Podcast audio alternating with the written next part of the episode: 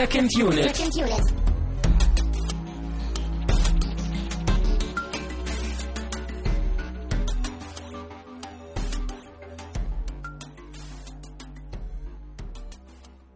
Herzlich willkommen zu einer neuen Ausgabe von Second Unit. Mein Name ist Christian Steiner und ich habe natürlich bei mir Tamino Mut. Guten Abend.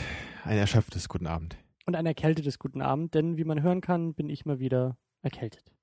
Ja, aber das kennt man ja inzwischen schon. Und was wäre Second Unit, wenn du nicht mindestens einmal im Monat irgendwie keine Stimme hättest? Richtig. Ist ja auch nicht so, dass wir hier irgendwie mit Audio und Stimmen arbeiten.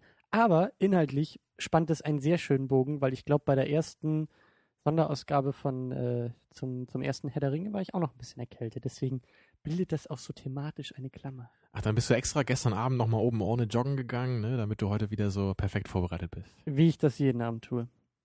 Äh, das erwähnte Special möchte ich noch einmal erwähnen, denn wir haben uns in den letzten Wochen ein wenig äh, Zeit genommen für dieses äh, riesengroße Ding namens Der Herr der Ringe. Die Trilogie von Peter Jackson haben wir uns reingezogen und dazu eben auch ein paar Sondersendungen gemacht, die man natürlich auch sehr gerne sich noch anhören darf, falls man das noch nicht getan hat. Ja, schließt dich natürlich irgendwie so als Präquel für den Hobbit so gut an jetzt an die heutige Sendung.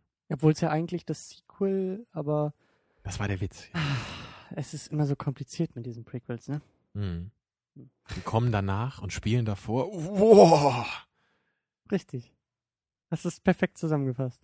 Zu dem erwähnten Special gibt es noch eine kleine Ergänzung. Falls ihr nämlich schon ähm, neulich äh, die letzte Folge runtergeladen habt, beziehungsweise iTunes das für euch getan hat und ihr euch wundert, warum dann nochmal die Episode zu, zur zweiten, äh, zum zweiten Herr der Ringe-Film war, äh, wundert euch nicht, das lag an mir, ich habe ein wenig Mist gebaut, aber das müsste soweit behoben sein. Also wenn ihr die Folge zu Die Rückkehr des Königs haben wollt, äh, und vorher eine falsche runtergeladen habt, dann löscht ihr einfach nochmal die Folge und lädt, ladet die noch einmal über iTunes runter. Aber bei Die Hard gab es doch auch das Problem, oder?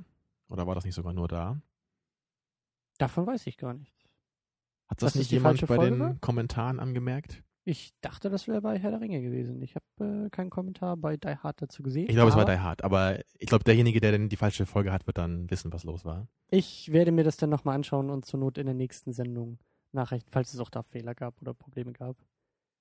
Stressige Zeit momentan, ja.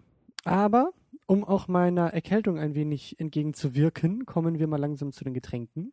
Ja, ich habe heute einen Saft mitgebracht, wie wir ja auch schon beim äh, Herr der Ringe Special einen hatten. Oder da hatten wir ja drei verschiedene so ein bisschen, ne? diese Sportsaftauswahl, die du da besorgt hattest. Sehr Mhm. interessant. Mhm. Nicht durchweg lecker, aber irgendwie ganz nett. Und heute habe ich aber im Gegensatz dazu meinen absoluten Lieblingssaft mitgebracht. Und es kann sogar sein, dass ich den als mein Lieblingsgetränk bezeichnen würde. Überhaupt, über Säfte hinausgehend, über die Genregrenzen. Getränke, genau. Ich weiß nicht, ob ich ganz so weit gehen würde, aber ist auf jeden Fall ein Strong Contender, wie man sagen würde. Es handelt sich, was? Wie man sagen würde. Ja, wie man Strong sagen würde. Contender. Wie würdest du das auf Deutsch sagen? Ein heißer Kandidat.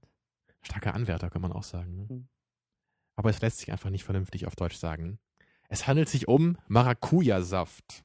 Mhm. Oder genau genommen ist es kein Saft, sondern es hat nur zu einem gewissen Teil wirklich Maracuja-Saft drin, weil das sonst unbezahlbar wäre. Ist eh schon Ach, ziemlich der- teuer so. Ja, ist der so teuer oder was? Also Maracujas, die wachsen hier nicht am Rhein. Ich weiß ja nicht. Naja, was du du kriegst denkst, hier aber auch ne? Orangensaft wie Sand am Meer oder. Naja, Deswegen. aber Orangen sind, glaube ich, noch äh, einfacher anzubauen als Maracujas. Okay. Ich lerne stets dazu bei dieser Sendung. Ja, auf Englisch nennt man den Passion Fruit, was ich übrigens sehr treffend finde. Hm. Oder Passionsfrucht kann man, glaube ich, auch sagen. Und wie hältst du das eigentlich bei deinen Säften so mit Fruchtgehalt und sowas alles? Also ist das jetzt Zuckerwasser, was wir trinken? Und, Also ich äh, muss halt echt sagen, bei dem ist es halt nur irgendwie ein Drittel oder ein Viertel Saft, Mhm. wirklich. Und der Rest ist halt gestreckt. Ist aber trotzdem unglaublich lecker, wie ich finde. Natürlich ist es sonst eher so, dass man halt Direktsaft äh, idealerweise kaufen sollte. Mhm. Ja, und nicht halt dieses, also den normalen Saft, der ist ja meistens einmal äh, destilliert ne, und dann wieder mit Wasser verdünnt. Mhm. Ja, und sonst gibt's ja noch Nektar, ne, ein Fruchtsaftgetränk. Das ist halt nicht so das Tolle. So Capri-Sonne-Style. Wenn man Saftfreund ja. ist, ist das nicht so geil. Ja, ich muss sagen, hier gefällt's mir sehr gut. Also ich hoffe mal, dir schmeckt's und ich würde sagen, Riecht schon mal spannend. Prost. Prost. Auf Mittelerde Auf Mittelerde, und ja. Peter Jackson. Hoffen wir, dass es nicht nach Mittelerde schmeckt. Was ich, äh, Wie würde Mittelerde denn schmecken? Nach Sand. Okay. Staubig, grau, Genau. waldig, Und böse. Schmeckt aber gut, der Saft. Ja. Sehr süß auf jeden Fall. Oh, ich wollte gerade sagen, immer wenn jemand sowas sagt, dann würde ich ihm am liebsten links und rechts eine verpassen. Wenn man sagt, der Saft schmeckt gut oder wenn man sagt, ich- der Saft ist süß. Na, überleg mal.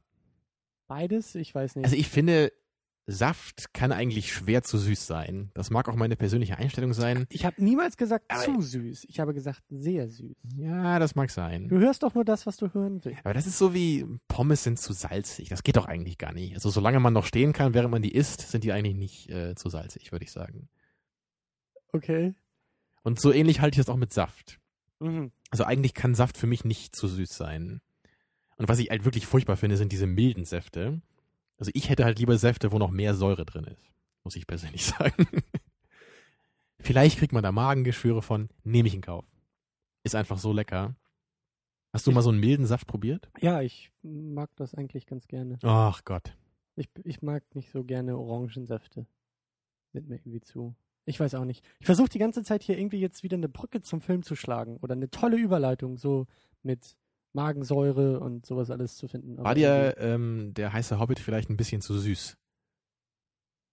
zu Bonbon, bunt und süß Mhm, und ja. leicht. Mm, mm, Also ich glaube mir nicht, aber dir vielleicht, oder? Fehlte da ein bisschen, ein bisschen die Säure, das Herbe? Tja, könnte schon sein. Das kann man doch als Überleitung stehen lassen, ne? Ja, jetzt wo du es nochmal erwähnst, äh, ist die Überleitung noch eleganter.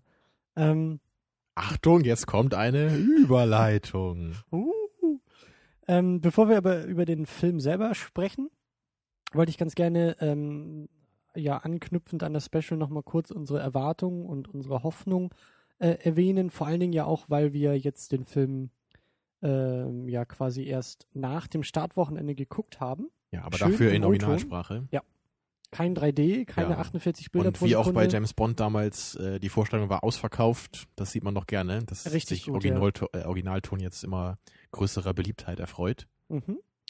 Und ähm, wir werden auch spoilern. Also wir machen hier keinen großen Spoiler-Part oder sowas, sondern ich, Mhm. das ist für mich ähnlich wie damals auch Dark Knight Rises.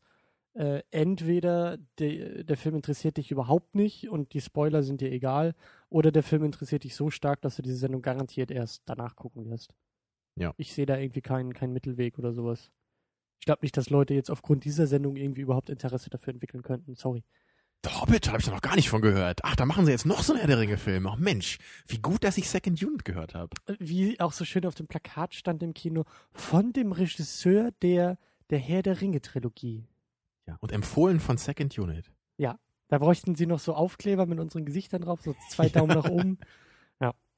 Ähm, ja, aber was war denn so dein, deine Erwartung? Vor allen Dingen auch so, ne, wir haben ja schon, wir sind ein bisschen spät dran und der ist in Amerika ja auch wieder ein bisschen früher gestartet. Wir wissen ja auch schon so ein paar Kritikermeinungen und wir wissen, wie so ein bisschen auch wieder beim Publikum ankommt. Mhm. Ähm, ich glaube, du bist ein bisschen mit Befürchtung reingegangen in die ganze Geschichte, ne? Ja, das große Problem ist natürlich irgendwie, dass man halt von dem Film erwartet, dass er eigentlich genauso herausragend ist äh, wie die Herr der Ringe Trilogie. Und deswegen erwartet man eigentlich, dass der Film fast perfekt ist letztendlich. Und äh, Da will ich schon mal einhaken. Erwartet man nicht sogar noch mehr? Ist das nicht wieder so dieses Problem, wenn es halt genauso viel ist wie vorher, ist es wieder enttäuschend? Weil man, das muss alles höher, besser, größer, weiter, schöner, schneller sein?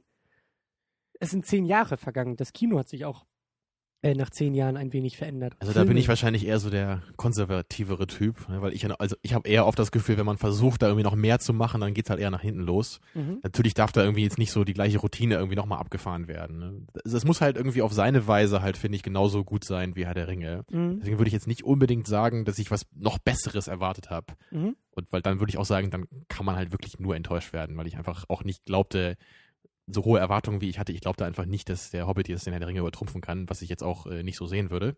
Auch aufgrund der Vorlage nicht, oder? Eben, also das, das ja auch und ach, also diese Herr der Ringe-Filme sind einfach so brillant und die Geschichte ist einfach noch ein bisschen besser so als die beim Hobbit, wobei die natürlich auch gut ist. Mhm.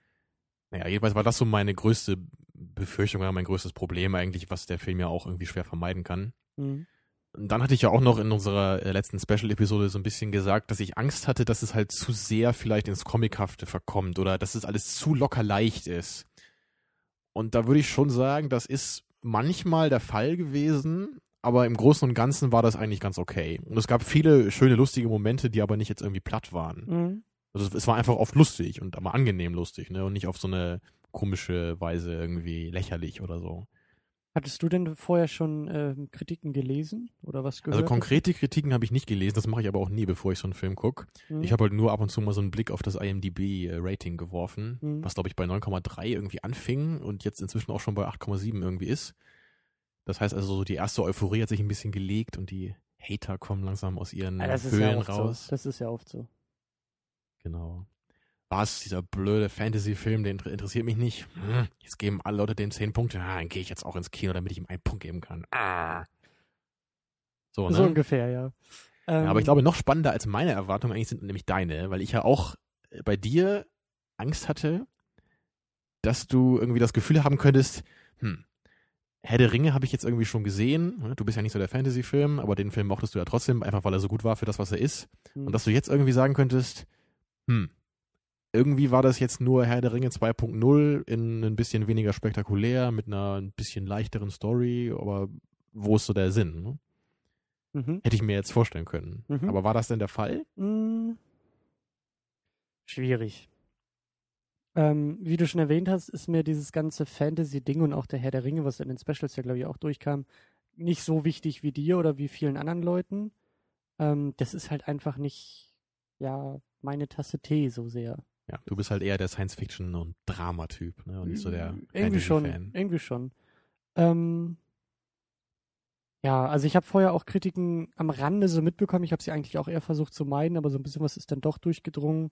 Ähm, vieles ja, hat sich dann auch so auf diese technischen Geschichten eher äh, konzentriert, was mich auch mehr interessiert hat, so diese 48 Bilder Ja, Geschichten. von denen wir heute ja nichts mitbekommen haben. leider. Also Ähm, weder in 3D noch in äh, 48 Bildern haben wir den Film gesehen. Ähm, ach, vielleicht ist mein Eindruck jetzt noch ein bisschen zu frisch, aber es könnte schon so in diese Richtung gehen, was du gerade beschrieben hast. Wobei ich das nicht unbedingt negativ sehen würde. Es hat sich schon irgendwie so angefühlt wie, ja, das ist irgendwie alles so, das Schema ist jetzt bekannt und die Charaktere sind bekannt und die Welten sind bekannt, ein paar neue Akzente, ein paar neue Aspekte. Ähm, aber im Großen und Ganzen ist das schon irgendwie alles äh, abgehandelt. Ja, auch so die technischen Aspekte am Film, jetzt nicht nur was die Effekte angeht, auch so das, das Make-up und die tollen Landschaftsshots, so das kennt man ja auch alles schon aus den anderen Ja. Filmen. Ja. Also ist halt die Frage, ob man das jetzt irgendwie dann als so ein bisschen nichtig empfindet oder ob man einfach sagt, Mensch, das ist ja genauso cool wie damals. Ich würde eher Letzteres sagen. Ähm, zumal eigentlich auch genug, also ich habe genug Zeit irgendwie auch vergangen. Also ich finde, Herr der Ringe ist irgendwie auch erstmal soweit abgeschlossen und ist jetzt, also zumindest bei mir auch nichts, was ich jetzt irgendwie jedes Jahr gucken würde. Ähm, aber du hast schon recht, das ist irgendwie alles so ein bisschen äh, überraschungsarm, aber da kommen wir vielleicht nachher auch nochmal drauf zu. Aber es ist so, im Umkehrschluss, ich hatte halt auch keine Erwartung. Also es ist jetzt überhaupt nicht so, dass, dass, dass ich jetzt irgendwie enttäuscht wurde oder überhaupt irgendwie mit einem negativen Gefühl rausgegangen bin, weil ich auch im Gegensatz zu anderen Filmen eben keine Erwartung im Kino hatte. Mhm. Ähm, deshalb muss man das vielleicht auch ein bisschen, ein bisschen das war bei mir ja eher so würde. bei The Dark Knight Rises, warum mir der, glaube ich, auch besser gefallen hat als den meisten anderen Leuten, weil ich halt Mhm. nicht so eine großen Erwartungen hatte wie die ganzen richtigen Fans von The Dark Knight, zu denen ich halt nicht so richtig gehöre. Also ich weiß nicht, ob ich sagen würde, dass ich enttäuscht bin. Ich glaube, das würde ein bisschen zu weit gehen. Also ich kann definitiv sagen, dass der Film sehr, sehr gut war. Ähm, und dennoch auf einer gewissen unfairen Ebene irgendwie, wie ja eben schon angedroht, äh, hat mich der Film halt schon so ein bisschen irgendwie enttäuscht oder verwundert manchmal an so gewissen Momenten. Mhm. Er hatte eine Menge coole Momente auf jeden Fall, aber er hatte auch einige Momente und Aspekte, die mir so ein bisschen sauer aufgestoßen sind manchmal oder die mich zumindest so verwundert haben. Mhm. Naja, aber dazu kommen wir dann natürlich jetzt ausführlich noch. Und meine Detail. kleine Befürchtung, die ich vielleicht im Vorfeld tatsächlich hatte, ähm, ob so dieser Fanservice funktionieren wird. Also meine Befürchtung war, die stopfen da irgendwie noch die Trilogie rein. Ja, vor allem die Charaktere, ne? Genau, so, dass da jeder irgendwie zumindest mal kurz auftauchen muss. Ja. Auch gerade so mit Frodo jetzt, das war auch so ein Ja. Ding, wo ich mich auch so gefragt habe, musste das sein? Also war das wichtig, da Frodo irgendwie zwei, drei Minuten durchs Bild laufen zu lassen, ne? nur um ihn draufstehen zu lassen und Saruman auch, der ja glaube ich auch gar nicht im Buch vorkommt, wenn ich mich jetzt richtig erinnere. Also ist schon ein bisschen komisch irgendwie, ne? Also bei mir war das jetzt zum Beispiel, also der, der, der Kinosaal hat gelacht, als, als Gandalf sich da wieder an einem Kronleuchter ähm, äh, bei Bilbo zu Hause in Ja. den Kopf stößt. So, das war ganz nett und ich sage ja, das ist äh, mir jetzt nicht nah genug oder mir nicht wichtig genug, Aber für mich hat jetzt diese Hommage nicht unbedingt funktioniert. So, das war genau das, was ich befürchtet hatte irgendwie. Dass das alles so, so, also in dem Moment war das für mich ein bisschen gezwungen, äh, mich an die Trilogie zu erinnern. So dieses, hey, ich weiß nicht, das ist ähnlich wie, wie, wie bei, bei George Lucas bei den, Pre bei den Prequels. Wie da manchmal auch manche Charaktere, manche Momente reingestopft wurden, wo ich mir auch dachte, das ist jetzt ein bisschen gewollt, um uns daran zu erinnern, was wir schon in den anderen Filmen erlebt haben. Hm, Ja, so eine Zum Glück- Hommage, die ist immer schwierig zu machen, weil das muss man irgendwie auf eine sehr elegante Weise machen. Ne? Ja. Und dann ist es oft dann auch gar nicht mehr so richtig offensichtlich und funktioniert nicht mehr so richtig. Ist schon schwierig. Also und ich, zum, zum Glück ist das echt eine Ausnahme gewesen. Also der Film macht das jetzt nicht irgendwie dauernd ja, und also, äh, also ich fand das jetzt zum Beispiel nicht negativ so. Ich fand das ganz lustig, den kleinen Moment. Das, das war ja auch Ja. wirklich immer nur so, so ganz kleine Dinge, die da irgendwie gemacht wurden. Ne? Und dann so in dem Rahmen war es halt in Ordnung, fand ich. Aber kommen wir mal langsam äh, zum Eingemachten. Tamino, ich stelle dir mal wieder die Frage, du hast es bei der, bei der Trilogie so schön gemacht. Worum geht's denn eigentlich? Um Hobbits. Nein, um einen Hobbit. Und Zwerge. Ja, ach, wie üblich muss ich immer diesen schrecklichen Job übernehmen, den Film irgendwie zusammenzufassen oder runterzubrechen. Naja, es ist halt, wie schon gesagt, das Prequel zu Herr der Ringe. Das heißt, Prequel ist es in dem Sinne, dass wir halt äh, die Geschichte von Bilbo miterleben, der ja dann auch den Ring zum Beispiel findet, was ja auch ein kleiner Mhm. Part in der Geschichte ist, aber nicht so unwichtig natürlich. Aber die Hauptgeschichte ist halt eigentlich eher die um, ähm, ja, um 13 Zwerge sind es, glaube ich, ne? Mhm. Ja, und Gandalf und Bilbo, die sich zusammen aufmachen, um das äh, Heimatland, ja, kann man glaube ich so sagen, oder zumindest so die, die große Festung der Zwerge wieder zurückzuerobern von einem Drachen, der sich da eingenistet hat. Mhm. Ich glaube, so kann man den Plot ganz knapp runterbrechen. Mhm. Und das führt natürlich dann dazu, dass sich diese neuen Gefährten, also nicht neuen, sondern neuen Gefährten, Also die alten, weil das ist ja davor. Und äh, ich hasse Prequels. ne? ja. Ja, dass sich die halt ne, aufmachen müssen auf einen langen Weg, der natürlich viele Gefahren bereithält und sie ganz viele verschiedene Monster bekämpfen müssen und sich mit sonst was für Gefahren rumschlagen müssen. sehr viel äh, durch Neuseeland streifen, um Genau. von Punkt A zu Punkt B zu kommen. Ja, und als Charaktere zu wachsen. Ja, das wäre schön, wenn sie es auch täten. Aber Manche zumindest. Manche, ja. Ja, das fasst es eigentlich ganz gut zusammen. Ich äh, bin gespannt, weil ich kenne die Buchvorlage ja überhaupt nicht, wo das in den nächsten beiden Filmen noch hingeht. Ja, ich muss dazu auch sagen, ich habe halt, wenn ich mich jetzt nicht täusche, nur mal so eine abgespeckte Buchvariante mir als Hörbuch, Hörspiel angehört, die ich Mhm. sehr cool fand. Aber da waren jetzt auf jeden Fall im Film heute einige Szenen dabei, die ich halt nicht kannte aus dem Buch oder zumindest nicht in der, ähm, in der Fülle. Deswegen bin ich mir da nicht so ganz sicher jetzt. Also ich kann jetzt heute, glaube ich, keine Fragen so beantworten, was jetzt so Unterschied Film, Buch irgendwie angeht.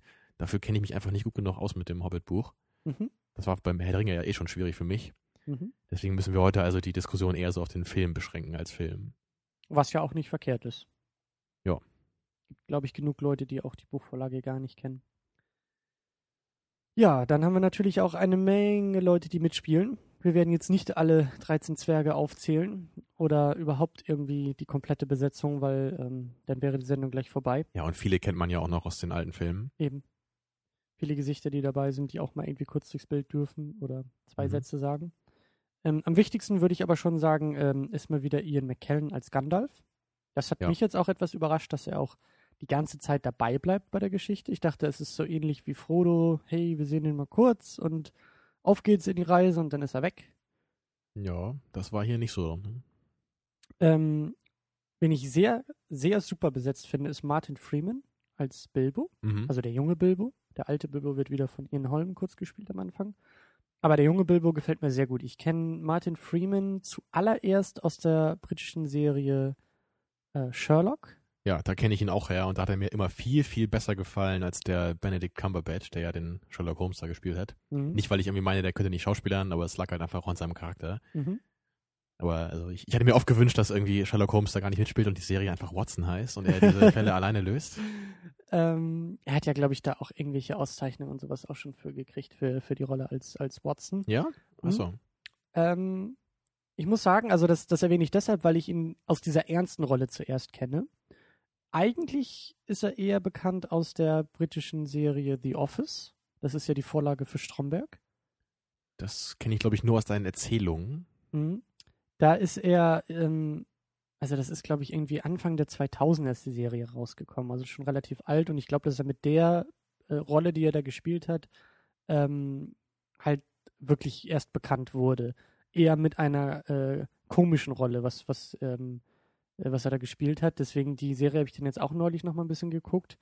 Ähm, und musste mich erstmal so ein bisschen an das, an das, an diese komische Rolle von ihm gewöhnen. Also für mich ist er eher ein ernster Schauspieler, während er, glaube ich, für den Rest der Welt eher ein, ein äh, Comedy-Darsteller ist. Aber der Watson, der war jetzt ja auch nicht tot ernst. So. Also ich meine, klar, das war jetzt Richtig. nicht irgendwie Comedy, aber der hat ja schon so einen ganz Richtig. eigenen Charme, ne? Und diese, diese Lockerheit, auch die ganzen Dialoge zwischen den beiden, das war jetzt ja auch nicht so, so tot ernst, ne? nee, das stimmt schon, aber. Das war halt eher so ähm, charmant, würde ich sagen. Also ich, Ne, aber die Serie ist halt eher eine ernste. Also The, Off The Office ist halt wirklich, ist nicht Klamauk, aber es ist, also er spielt ja auch schon eher ein, ein etwas, also so richtig, also ein Comedy-Character, so.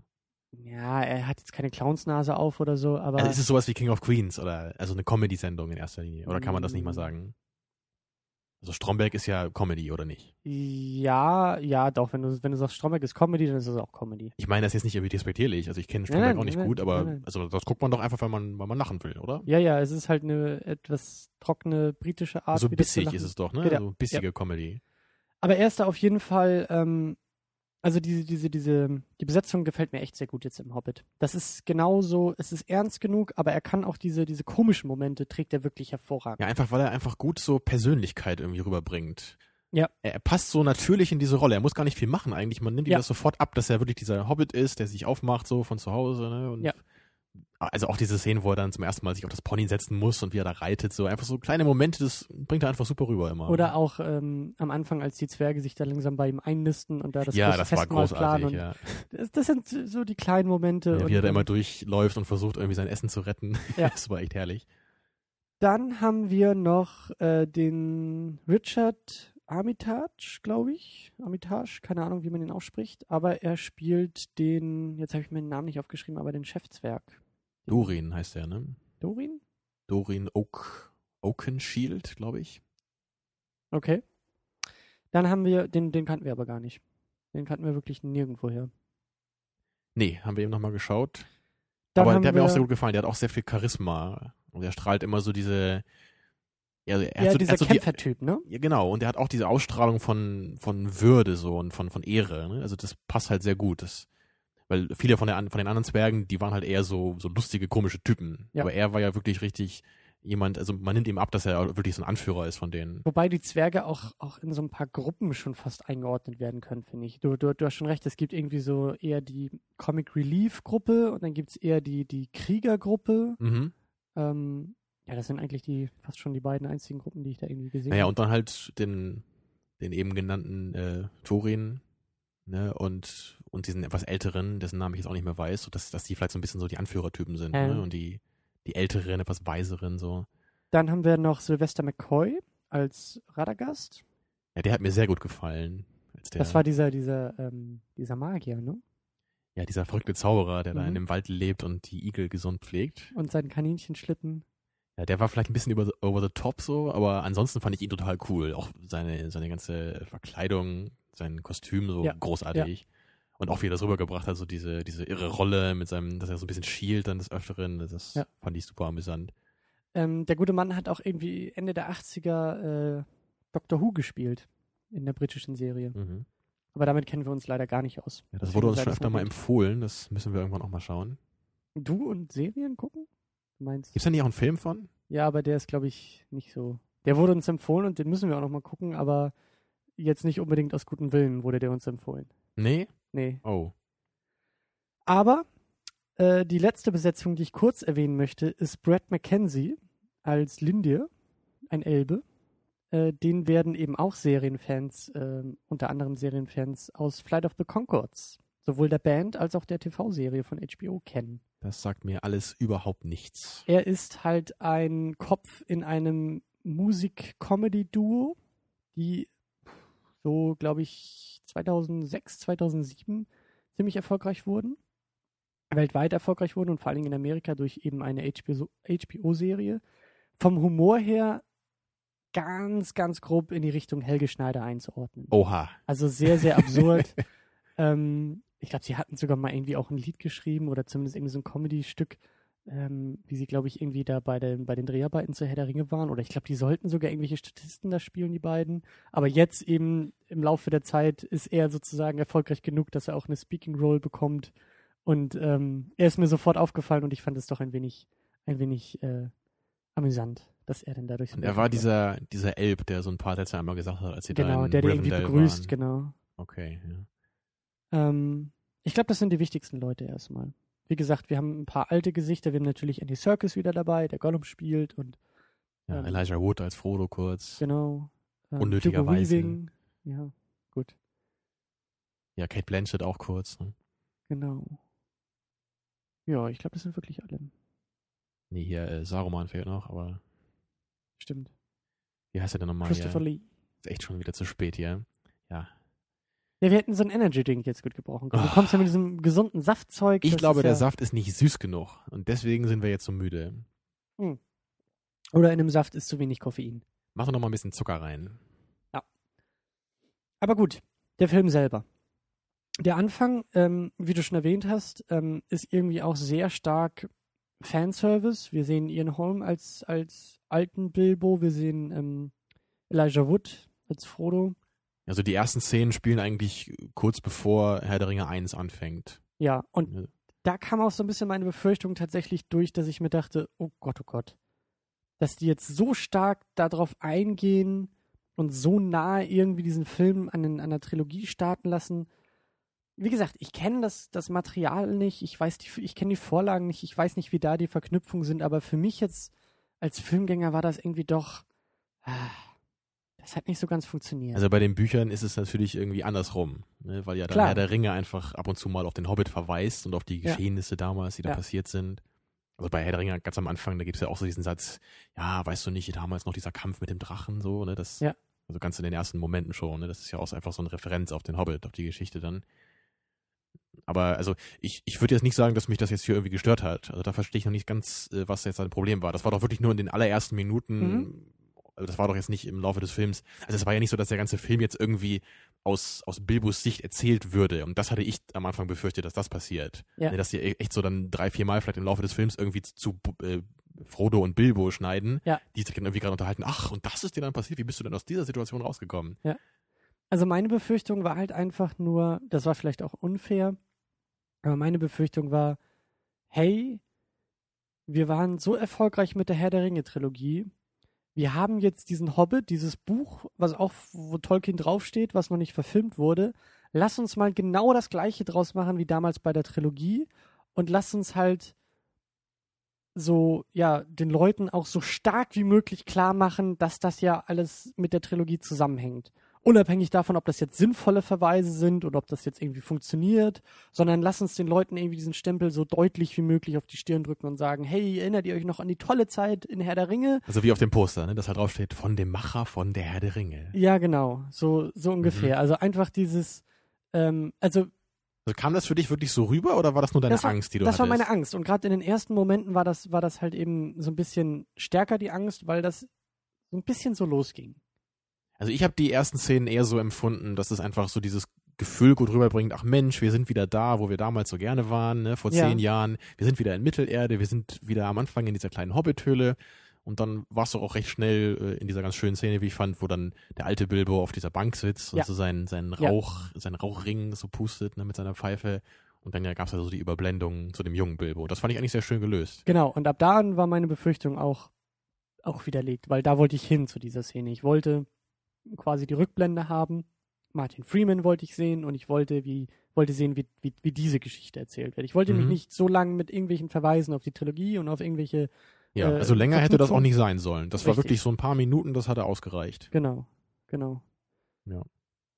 Ja, dann wird natürlich, wie auch schon bei beim Herr der Ringe, beim ersten, ähm, wird ja auch so ein bisschen so, äh, werden Grundlagen gelegt, Vorgeschichte wird erzählt, ähm, auch relativ ungewöhnlich, aber zweckmäßig, dass, dass Peter Jackson da ja auch so ein bisschen den größeren Bogen äh, spannen muss und erstmal quasi aus der, aus der Folklore von, von Mittelerde so ein bisschen was erzählen muss, um dann die eigentliche Geschichte starten lassen zu können. Wir müssen Ja. ja, erstmal wissen, was mit den Zwergen los ist, warum sie irgendwie weg sind und was da passiert ist. Ähm, Ja, in den Büchern wird das ja nie auf so eine Weise gemacht. Da wird das immer nur in Dialogen mit den Charakteren dann äh, erklärt. Ja. Also da gibt's nie irgendwie jetzt so eine Art äh, Prolog oder so, ne, der dann irgendwo anders spielt. Ja. Aber für so einen Film, finde ich, eignet sich das immer ganz gut.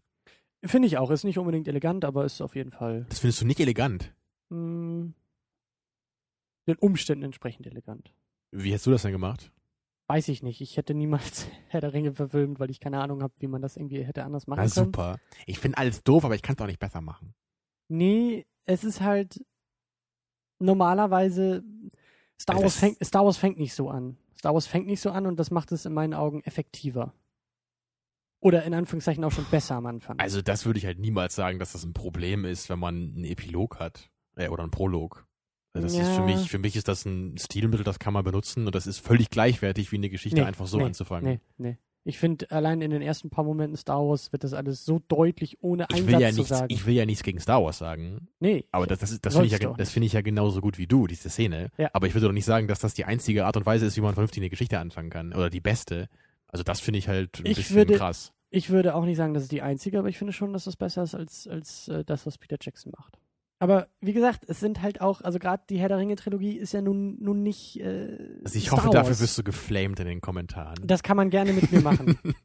das kann man sehr gerne mit mir machen. Ähm, ja, dann die Frage, die ich mir vorher auch schon gestellt habe und die ich jetzt auch nicht weitergeben will: Sind es eigentlich zu viele Charaktere? Also, als ich den Trailer gesehen habe zum Hobbit und tatsächlich jeder einzelne Zwerg namentlich aufgezählt wird und also so, so zusammenschnittmäßig äh, mit dem Gesicht dazu, dachte ich, oh mein Gott, ich werde diesen Film niemals in meinem Leben verstehen können. Ich weiß nicht, wer das ist. Die klingen alle ähnlich, die sehen alle ähnlich aus. Ich werde untergehen bei dem Film. Darauf hatte ich mich eigentlich gefreut, auf diese Herausforderung, ne, dass ich das äh, zu sehen bekomme, dass es echt Jackson geschafft hat, diese ganzen Zwerge irgendwie alle relevant rüberzubringen in dem Film. Und soweit ich weiß, war das halt auch lange Zeit seine Befürchtung, warum er auch immer gesagt hat, er will den Hobbit eigentlich nicht machen. Eben, weil diese 13 Zwerge plus Gandalf plus Bilbo, weil das einfach zu viele Charaktere sind, so als Hauptcharaktere. Ja. Und er hat sich dann ja doch entschieden, das zu machen. Und für mich war das halt ein Problem, aber ich glaube in einer ganz anderen Weise als für dich. Weil ich mir nämlich gewünscht hätte, dass wirklich jeder einzelne Zwerg irgendwie auch relevant ist in dem Film oder wirklich relevant ist. Mhm. Und es war halt hier jetzt für mich eher so, dass es halt, wie wir eben auch schon gesagt haben, es gab halt so ein paar Gruppen von Zwergen. Also es gab halt so, so die drei, vier wirklich wichtigen Zwerge. Mhm. Und dann gab es halt viele, die halt wirklich nur so ein, paar, äh, so ein paar ganz kleine Momente hatten oder mal so den einen Witz hier und da, der dann auch lustig war. Mhm. Aber das war mir irgendwie zu wenig. Also manche von denen, die haben ja kaum ein Wort gesagt in dem Film. Die sind ja einfach immer nur mit denen mitgelaufen und haben ab und zu mal ihre Axt geschwungen. Mhm. Ähm, ich weiß natürlich, dass das irgendwie ziemlich schwierig ist, so viele Charaktere auch alle relevant zu machen. Aber auf der anderen Seite haben wir ja auch einen Film, der jetzt irgendwie mit zweieinhalb Stunden nicht gerade kurz ist. Und da folgen ja auch noch zwei weitere Teile. Und äh, wenn ich halt wirklich drei Filme mir mit den gleichen Charakteren anschauen möchte, dann muss ich irgendwie auch alle zu schätzen wissen. Und da dürfen jetzt nicht irgendwie fünf, sechs Zwerge dabei sein, die man einfach so weglassen könnte, weil das, weil die überhaupt nichts äh, so zu dem Film wirklich beitragen. Aber du sagst es ja ganz schön, wir haben noch zwei weitere Filme. Also da kann ja eigentlich noch eine Menge passieren. Und wenn Mhm. Peter Jackson schlau ist, dann macht er das, dann erzählt oder dann führt er die Charaktere auch im Laufe der ganzen Trilogie ein. Also als Vergleich natürlich, wenn man da jetzt Herr der Ringe 1 sich anschaut, da haben wir die neuen Gefährten und die haben halt alle eine super Persönlichkeit so selber. Die sind halt alle irgendwie relevant.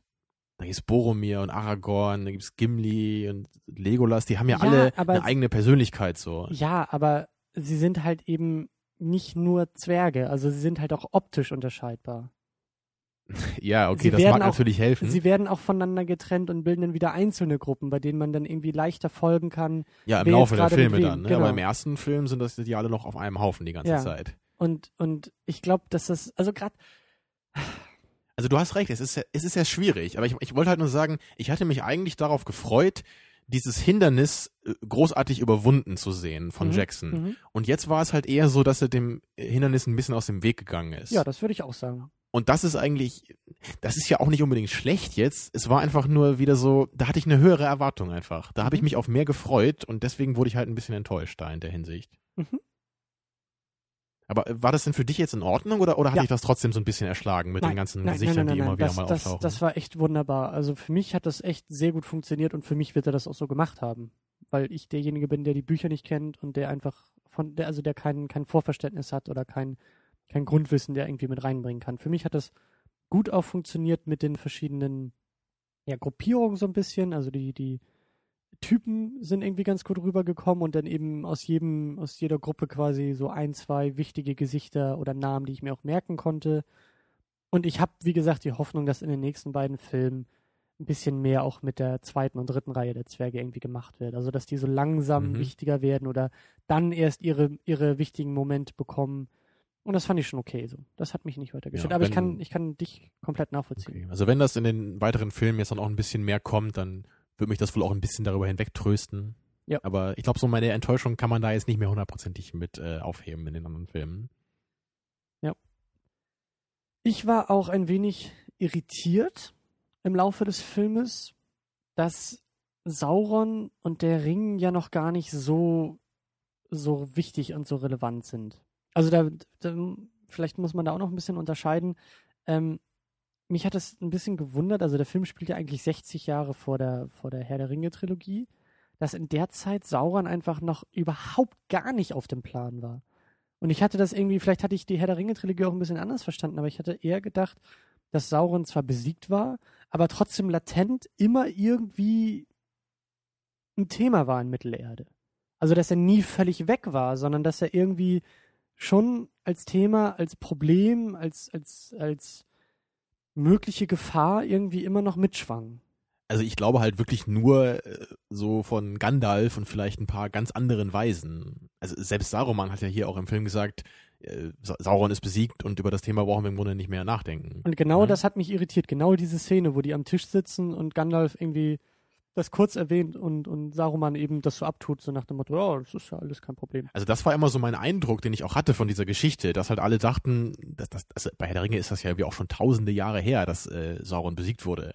Eben. Also das ist ja irgendwie 3000 Jahre waren das, glaube ich, aus Sicht äh, der Hobbit-Geschichte jetzt bei den Herr der Ringe-Teil. Eben, und deswegen hatte mich das einfach nur gewundert, dass er dann innerhalb von 60 Jahren so von 0 auf 100 startet. Ich dachte, das, ich dachte, Sauron von 0 auf 100, ja. Naja, du weißt, was ich meine. Naja, ich meine, also kann man sich das nicht vorstellen, dass halt wirklich über Jahre halt, dass halt alle denken, Mensch, der ist besiegt und irgendwann gibt's dann mal den Zeitpunkt, da taucht er halt dann wieder auf und dann wird halt seine Festung hier Barad-dûr wieder aufgebaut ja, und diese Gerüchte verbreiten sich. Also du musst ja auch bedenken, Mittelerde ist ja eine, eine unglaublich große Welt, die ja auch so ziemlich karg nur bevölkert ist. Also ich stelle mir das halt wirklich immer so vor, dass da eigentlich kaum einer auch weiß, was da irgendwie am anderen Ende der Welt überhaupt passiert. Ach, die schreiben sich keine E-Mails, ne? Ja, leider, das war eine dunkle Zeit. Also ich glaube, du wärst da nicht gut aufgehoben. Hm, na gut, dann kann ich das verstehen. Aber ich finde tatsächlich, dass der Ring, ähm, ja, das hat mich auch wieder ein bisschen verwundert. Also ich kenne ja, wie gesagt, nur die Trilogie. Du hast halt einen anderen Blick da drauf. ne? Ich Ja. glaube, du hast vielleicht sogar ein bisschen zu sehr so den Prequel-Blick oder vielleicht auch so ein paar Prequel-Erwartungen in der Hinsicht. vielleicht gar nicht mal so sehr. Vielleicht bin ich tatsächlich zu sehr durch die Herr der Ringe-Trilogie irgendwie geprägt oder, oder, ja, das ist halt alles, was ich aus Mittelerde irgendwie weiß. Ich kenne die Bücher nicht, ich kenne auch den Hobbit nicht, ich kenne die Herr der Ringe-Trilogie. Und da war es halt so ein riesengroßes Thema oder war es halt immer ein, ein Moment, wo man die Luft angehalten hat, wenn irgendjemand den Ring angelegt hat. Das war eigentlich, das war so ein, Mhm. das, das durfte eigentlich nicht passieren. Also manchmal musste es vielleicht noch passieren, aber es war, das war nicht gut. Das war für Ja. kurzfristig für den Moment gut, aber langfristig war es halt schlecht. Gerade als, als Sauron dann ja eben auch so stark wurde, dass er dann sofort wusste, wo irgendwie der Ring auch ist und wer das ist und sowas. Oder zumindest die Ringgeister, ne? Die Genau. Nazgul. Ja. Und da war ich jetzt eben so, als das jetzt äh, in einem Hobbit passiert ist in der Szene, da habe ich die Luft wieder angehalten, weil ich dachte, oh, das darf ja gar nicht passieren. Und dann sehe ich die Szene und das ist halt kein Problem. Und das war einfach nur so ein bisschen, ja, Prequel-Problematik, einfach aus der Tatsache, dass ich was anderes aus den Teilen, aus, aus der Herr der Ringe-Trilogie irgendwie erwartet hatte oder gewohnt Mhm. bin von diesem Filmuniversum. Ich, ich kann das eigentlich ganz gut nachvollziehen und ich glaube, bei den meisten anderen Filmen würde mir das wahrscheinlich auch so gehen. Wenn ich Mhm. jetzt die Filme nur gucken würde, ohne da irgendwie das geringste Grundverständnis zu haben von den Geschichten dahinter. Aber also hier ist es halt wirklich so, ich meine, ich weiß halt schon ungefähr, wie die Geschichte vom Hobbit ist, auch wenn es jetzt schon ein bisschen her ist, dass ich mir das mal angehört habe, mein abgespecktes Hörbuch. Aber ähm, ich fand das eigentlich immer ganz sympathisch dabei, dass halt diese, dass halt dieser Ring auftaucht, aber überhaupt nicht relevant ist für die Geschichte eigentlich oder nicht wirklich. Dass er halt wirklich eigentlich Ja. nur so ein kleines Gimmick so ist für Bilbo, damit er halt unsichtbar werden kann. Weil ein größeres Problem ist der Ring eigentlich meines Wissens nicht in der Hobbit-Geschichte. Und das fand ich eigentlich gerade gut. Dass halt quasi diese Thematik jetzt gar nicht so deutlich angesprochen wird, sondern dass einfach nur der Ring auftaucht und man weiß, wie er ihn bekommen hat, aber dass halt wirklich die Geschichte um den Ring halt für Herr der Ringe aufgehoben ist. Also eigentlich, wenn ich jetzt auch so ein bisschen an die Folge von Prometheus zurückdenke zum Beispiel, da haben wir auch so ein bisschen über Prequels geredet und was für Erwartungen man daran mhm. hat. Und ich glaube, bei mir gefällt das hier so gut einfach, weil das halt irgendwie eine Geschichte ist, die halt einfach auch in dieser, in diesem Mittelerde-Universum spielt und da halt auch viele Charaktere auftauchen, die später nochmal auftauchen, ähm, dass da aber nicht jetzt dauernd versucht wird, so relevante Fragen irgendwie für Herr Ringe zu klären. Weißt du, oder dass das ja. nicht, oder das Buch fühlt sich nicht so an, als wäre es nur dafür ausgelegt, um irgendwie so den, so, so die Basis zu bilden, um dann später die Herr der Ringe Geschichte erzählen zu können. Mhm. Sondern es ist eigentlich eine ganz eigene Geschichte, die ja auch vorher geschrieben wurde vor den Herr der Ringe Büchern, mhm. die halt wirklich für sich stehen kann, aber trotzdem manche Elemente aus den anderen Büchern auch hat. Und das gefällt mir eigentlich sehr, sehr gut. Mhm. Also ich weiß halt noch, das hatte ich mir bei Prometheus damals gewünscht, dass es irgendwie so ein Film ist, der auch eine Geschichte erzählt, die so in diesem Alien-Universum spielt, aber jetzt nicht dauernd so dieses, und wie ist das Alien entstanden, ne? Sowas. Solche Fragen, die will ich eigentlich gar nicht wissen da. Das, das sind, sollen eher nur so Filme sein, die sich so ein bisschen berühren. Ja, die Erwartung hatte ich eigentlich auch, aber diese Berührungspunkte sind für mich halt doch relativ stark jetzt beim Hobbit. Und deswegen denke ich vielleicht auch zu sehr an die an die äh, Herr der Ringe Trilogie, dass das irgendwie ja in Anführungszeichen das, was ich da gelernt habe oder wie ich konditioniert wurde auf manche Elemente, eben auf den Ring und auf Sauron, dass die halt jetzt irgendwie ganz anders funktionieren in einem Hobbit. Also, dass ich das Gefühl hatte, mh, hm, vielleicht hätte Peter Jackson da auch ein paar Sätze mehr für mich als unwissenden Zuschauer verwenden müssen, um mir einfach nur ein bisschen besser klarzumachen, wie jetzt eigentlich die Spielregeln beim Hobbit sind. Weil einfach nur einzublenden und zu sagen, okay, wir sind 60 Jahre davor, äh, deshalb funktionieren viele Dinge ganz anders, das hat bei mir irgendwie nicht so ganz funktioniert. Da hätte er vielleicht ein paar Sätze mehr, so wie, wie gesagt, dieses, dieses äh, Council-Gespräch, äh, äh wo sie kurz über, über Sauron sprechen, das hätte er nicht nur in einem Satz so wegschmeißen dürfen für mich. Das hätte ein bisschen, mhm. ein paar, ein bisschen mehr hin und her vielleicht geben können oder ein bisschen deutlicher machen, was das dann für den Rest bedeutet, wenn Sauron nicht so, nicht so stark ist oder noch gar nicht auf dem Plan ist. Ich kann dir da irgendwie auch nicht so richtig widersprechen. Das kann ich auch ganz gut verstehen, dass du jetzt als jemand, der da eher so von außen kommt, mhm. der das, dass er das so empfindet. Aber also für mich persönlich war das halt überhaupt kein Problem, weil ich habe halt einfach, also persönlich kann ich einfach diese beiden Geschichten, The Hobbit und Lord of the Rings, als völlig zwei verschiedene Dinge betrachten, die halt wirklich nur ganz peripher miteinander verbunden sind. Mhm. Und in der Weise funktioniert das halt sehr, sehr gut so. Mhm. Aber das mag schon sein, dass man so als, als Fan jetzt der Herr der Ringe Filme vielleicht, aber ohne jetzt da viel Background-Wissen zu haben, dass man sich da ein bisschen fragt manchmal so, hm, was sollte das denn jetzt überhaupt mit dem Ring? Ist das jetzt irgendwie gerade relevant gewesen oder nicht? So mhm. kann ich mir schon vorstellen. Zumal ich ja auch noch nicht weiß, wo das Ganze hinführen wird. Also das ist irgendwie, mhm. weißt du, ich, ich habe jetzt den Startpunkt vom Hobbit und ich weiß quasi, der Endpunkt ist die Herr der Ringe Trilogie und ich weiß halt nicht, wollen wir überhaupt von dem einen zu dem anderen kommen? Oder wie das irgendwie endet, um dann in Herr der Ringe anzufangen. Also da sind so für mich irgendwie noch die Fragen offen, die sich halt erst in zwei Jahren irgendwie klären werden. Ich meine, ich bin da auch nicht hundertprozentig sicher, wie das jetzt alles so ausgehen wird. Also den zweiten Film kann ich mir relativ gut vorstellen, aber den dritten Film, was da jetzt noch kommt, da bin ich echt gespannt. Also. Weißt du, der, der, der Punkt eben äh, bei Star Wars war einfach klar, dass er am Ende in diesem Anzug irgendwie landen muss. Und es war klar, dass es zwei Kinder von ihm geben wird. Weißt du, das waren so Fakten, da war völlig Irgendwann klar, hatte man so diesen Gedanken, so jetzt, boah, ey, jetzt schneide ihm endlich die Arme ab und pack ihn in diesen Anzug und dann sind wir durch hier. Das ist ja ein ganz anderes Problem, aber das stimmt schon. Äh, wo wir auch wieder bei, bei Verbindungspunkten sind, ähm, da müssen wir natürlich Gollum erwähnen.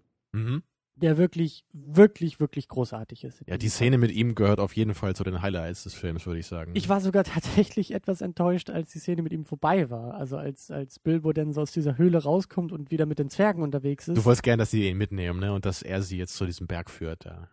Ganz egal was, aber äh, Gollum war wirklich, also zum einen der technische Aspekt, das, was wir so ein bisschen noch bei der Trilogie jetzt auch nach zehn Jahren kritisiert haben, ist halt zumindest jetzt nicht sichtbar. Vielleicht ist es in zehn Jahren auch wieder sichtbar, aber ja, Gollum ist halt nicht wie so üblich wieder mal ein Tick besser. Hatten ja. wir ja bei dem dritten Herr der Ringe-Film auch schon so ein bisschen gesehen, dass Gollum ein Tick besser aussah und klar, jetzt mit aber jetzt, jetzt mehr Jahren besser. dazwischen. Und auch die ganzen Gesichtsanimationen, also die, die, die Momente mit Gollum, also da hat man auch wieder gemerkt, äh, Peter Jackson war sehr selbstbewusst im Umgang mit ihm. Ähm, zum Beispiel, als sie dieses, dieses äh, Riddle-Spiel spielen Gibt's Mhm. ja auch so ein, so Moment, wo, wo, wo, man, wo man nur Gollums Gesicht sieht und man sieht, wie er denkt und ansetzen will zur Lösung und es dann verwirft Ja, das, und weiterdenkt. das war echt und dann charmant gemacht. nur über die Mimik transportiert, komplett animiert, auf den, auf den äh, ähm, ja, grundlegend von, von Andy Serkis gespielt, aber wirklich wahnsinnig gut gemacht. Also wirklich, wirklich gut. Mhm. Und auch, auch, ähm, also also die, die Momente haben mir wirklich, wirklich sehr gut gefallen. Auch von der Stimmung her, die waren halt, so hatte ich mir eigentlich den ganzen Hobbit konstant gewünscht. Das war schon irgendwie nicht, nicht, also es ist ja ein Kinderbuch, aber nicht kindlich, trotzdem aber amüsant. Oder man könnte sagen kindlich, aber nicht kindisch vielleicht. Oder so, ja, also es war schon, schon ernsthaft und auch so ein bisschen düster. Gerade Gollum ist, also das wäre jetzt nicht unbedingt eine Szene, die ich irgendwie mit einem sechsjährigen Kind gucken wollen würde.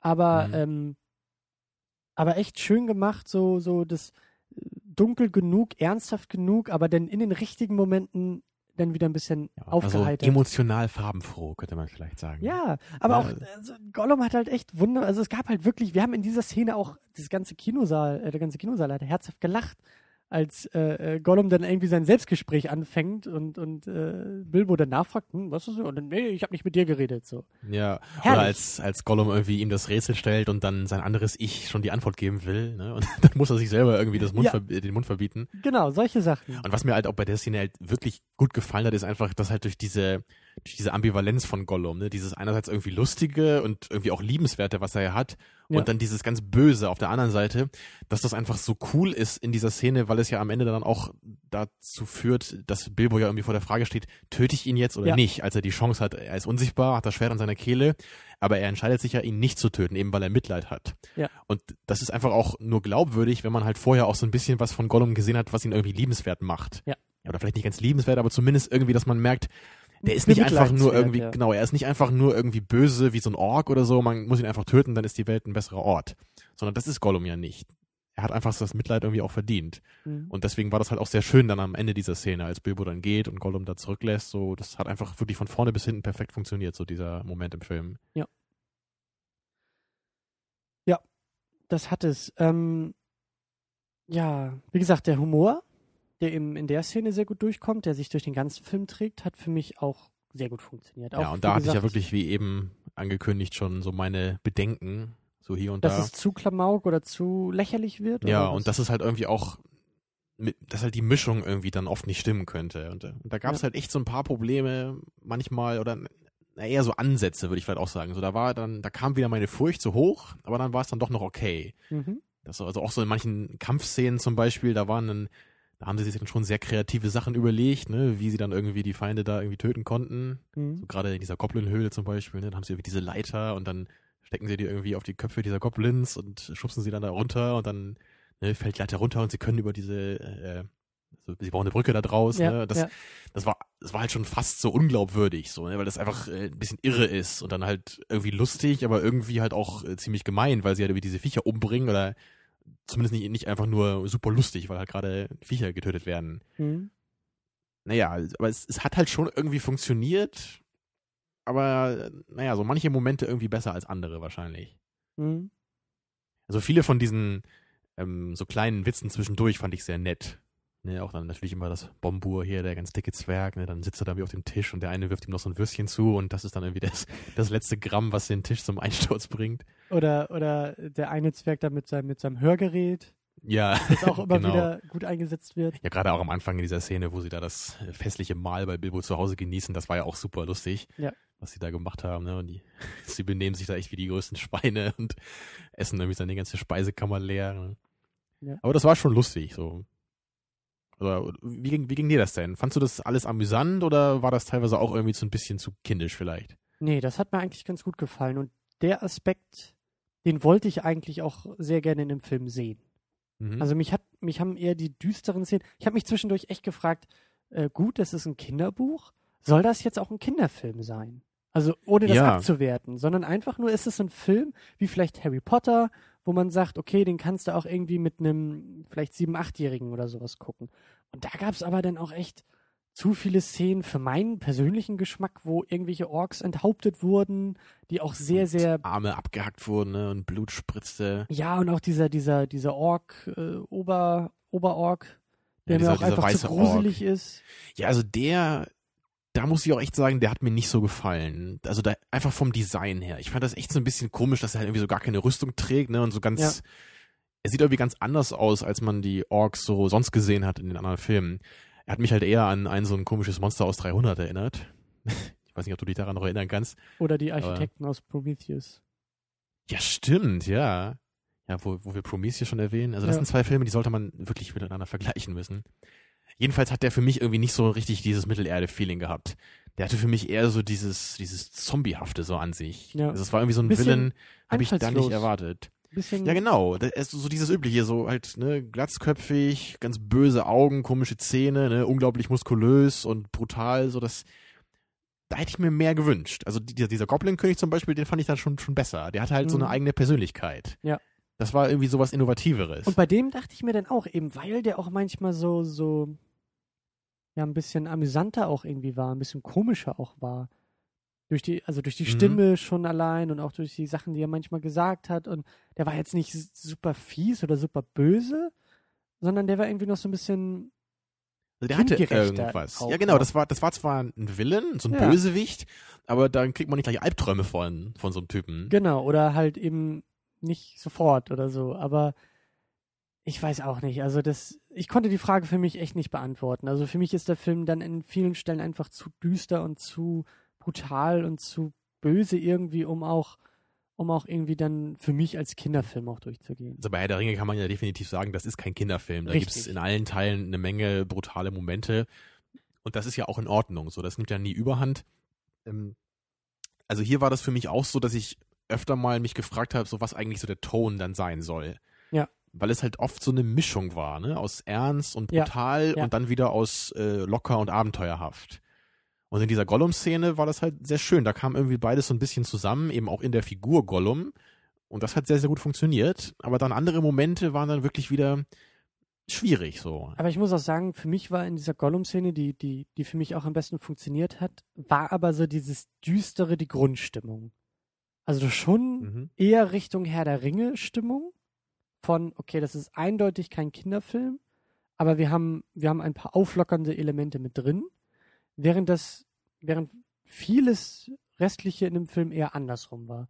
Dass ich gesagt habe, okay, das ist eigentlich auch sehr kindgerecht, sehr, sehr, ja, Oder die Trolle zum Beispiel, diese Szene. Das, ja, das zum Beispiel. Ja, noch, ne? genau. Oder auch der Anfang mit den Zwergen, wie die, wie die, wie du gesagt hast, wie die sie bei Bilbo einfallen und ihm da das Haus Mhm. verwüsten. Das ist halt, das ist halt schön und das ist nett und das ist auch Und das kann bisschen, jeder gucken in jedem genau. Alter einfach. Und da, ja. hat- da, ja- da hat auch jeder Spaß dran. Genau, ja. Sowas. Das verbindet irgendwie auch. Und das fand ich eigentlich ganz schön. Und deswegen, mh, ich glaube, ich hätte mir das als Grundstimmung irgendwie mehr gewünscht. Oder vielleicht bin ich auch ein bisschen mit dieser Erwartungshaltung reingegangen, zu sagen, okay, das ist nicht Herr der Ringe, hat zwar viele Elemente, aber alles sehr viel leichter und sehr viel weniger, wie du auch gesagt hast, weniger Mhm. schwerfällig und es geht jetzt nicht darum, die ganze Welt zu retten und gut gegen böse und das Riesending, sondern das ist ein kleines, naives, kindgerechtes, amüsantes, schönes Ding, was zufällig, in Anführungszeichen zufällig auch in Mittelerde spielt. Und deshalb Mhm. war ich dann ein wenig überrascht, dass es dann manchmal doch so, so brutal und so ernst und so düster wurde. ja. Was für mich immer noch funktioniert, aber gut, okay, ich weiß, das ist halt kein Film, den man irgendwie mit den kleinen, zu kleinen Geschwistern Ja, gucken kann. aber da sind wir heute zum ersten Mal dann, glaube ich, genau einer Meinung. Und das, das ist also auch, also dieser, dieser Ork-Anführer wirklich, der, der hat sich für mich immer wie ein Fremdkörper angefühlt. Also der, der taucht auch im Buch auf, aber soweit ich weiß, ist er auch gar nicht so wichtig jetzt da gewesen, wie das jetzt hier der Fall war. Mhm. Also das war ja irgendwie im Grunde sogar der Hauptplot eigentlich, den man jetzt hier hatte. Und das Ja. War für mich eigentlich nicht so interessant wie die restlichen Geschichten in dem Film.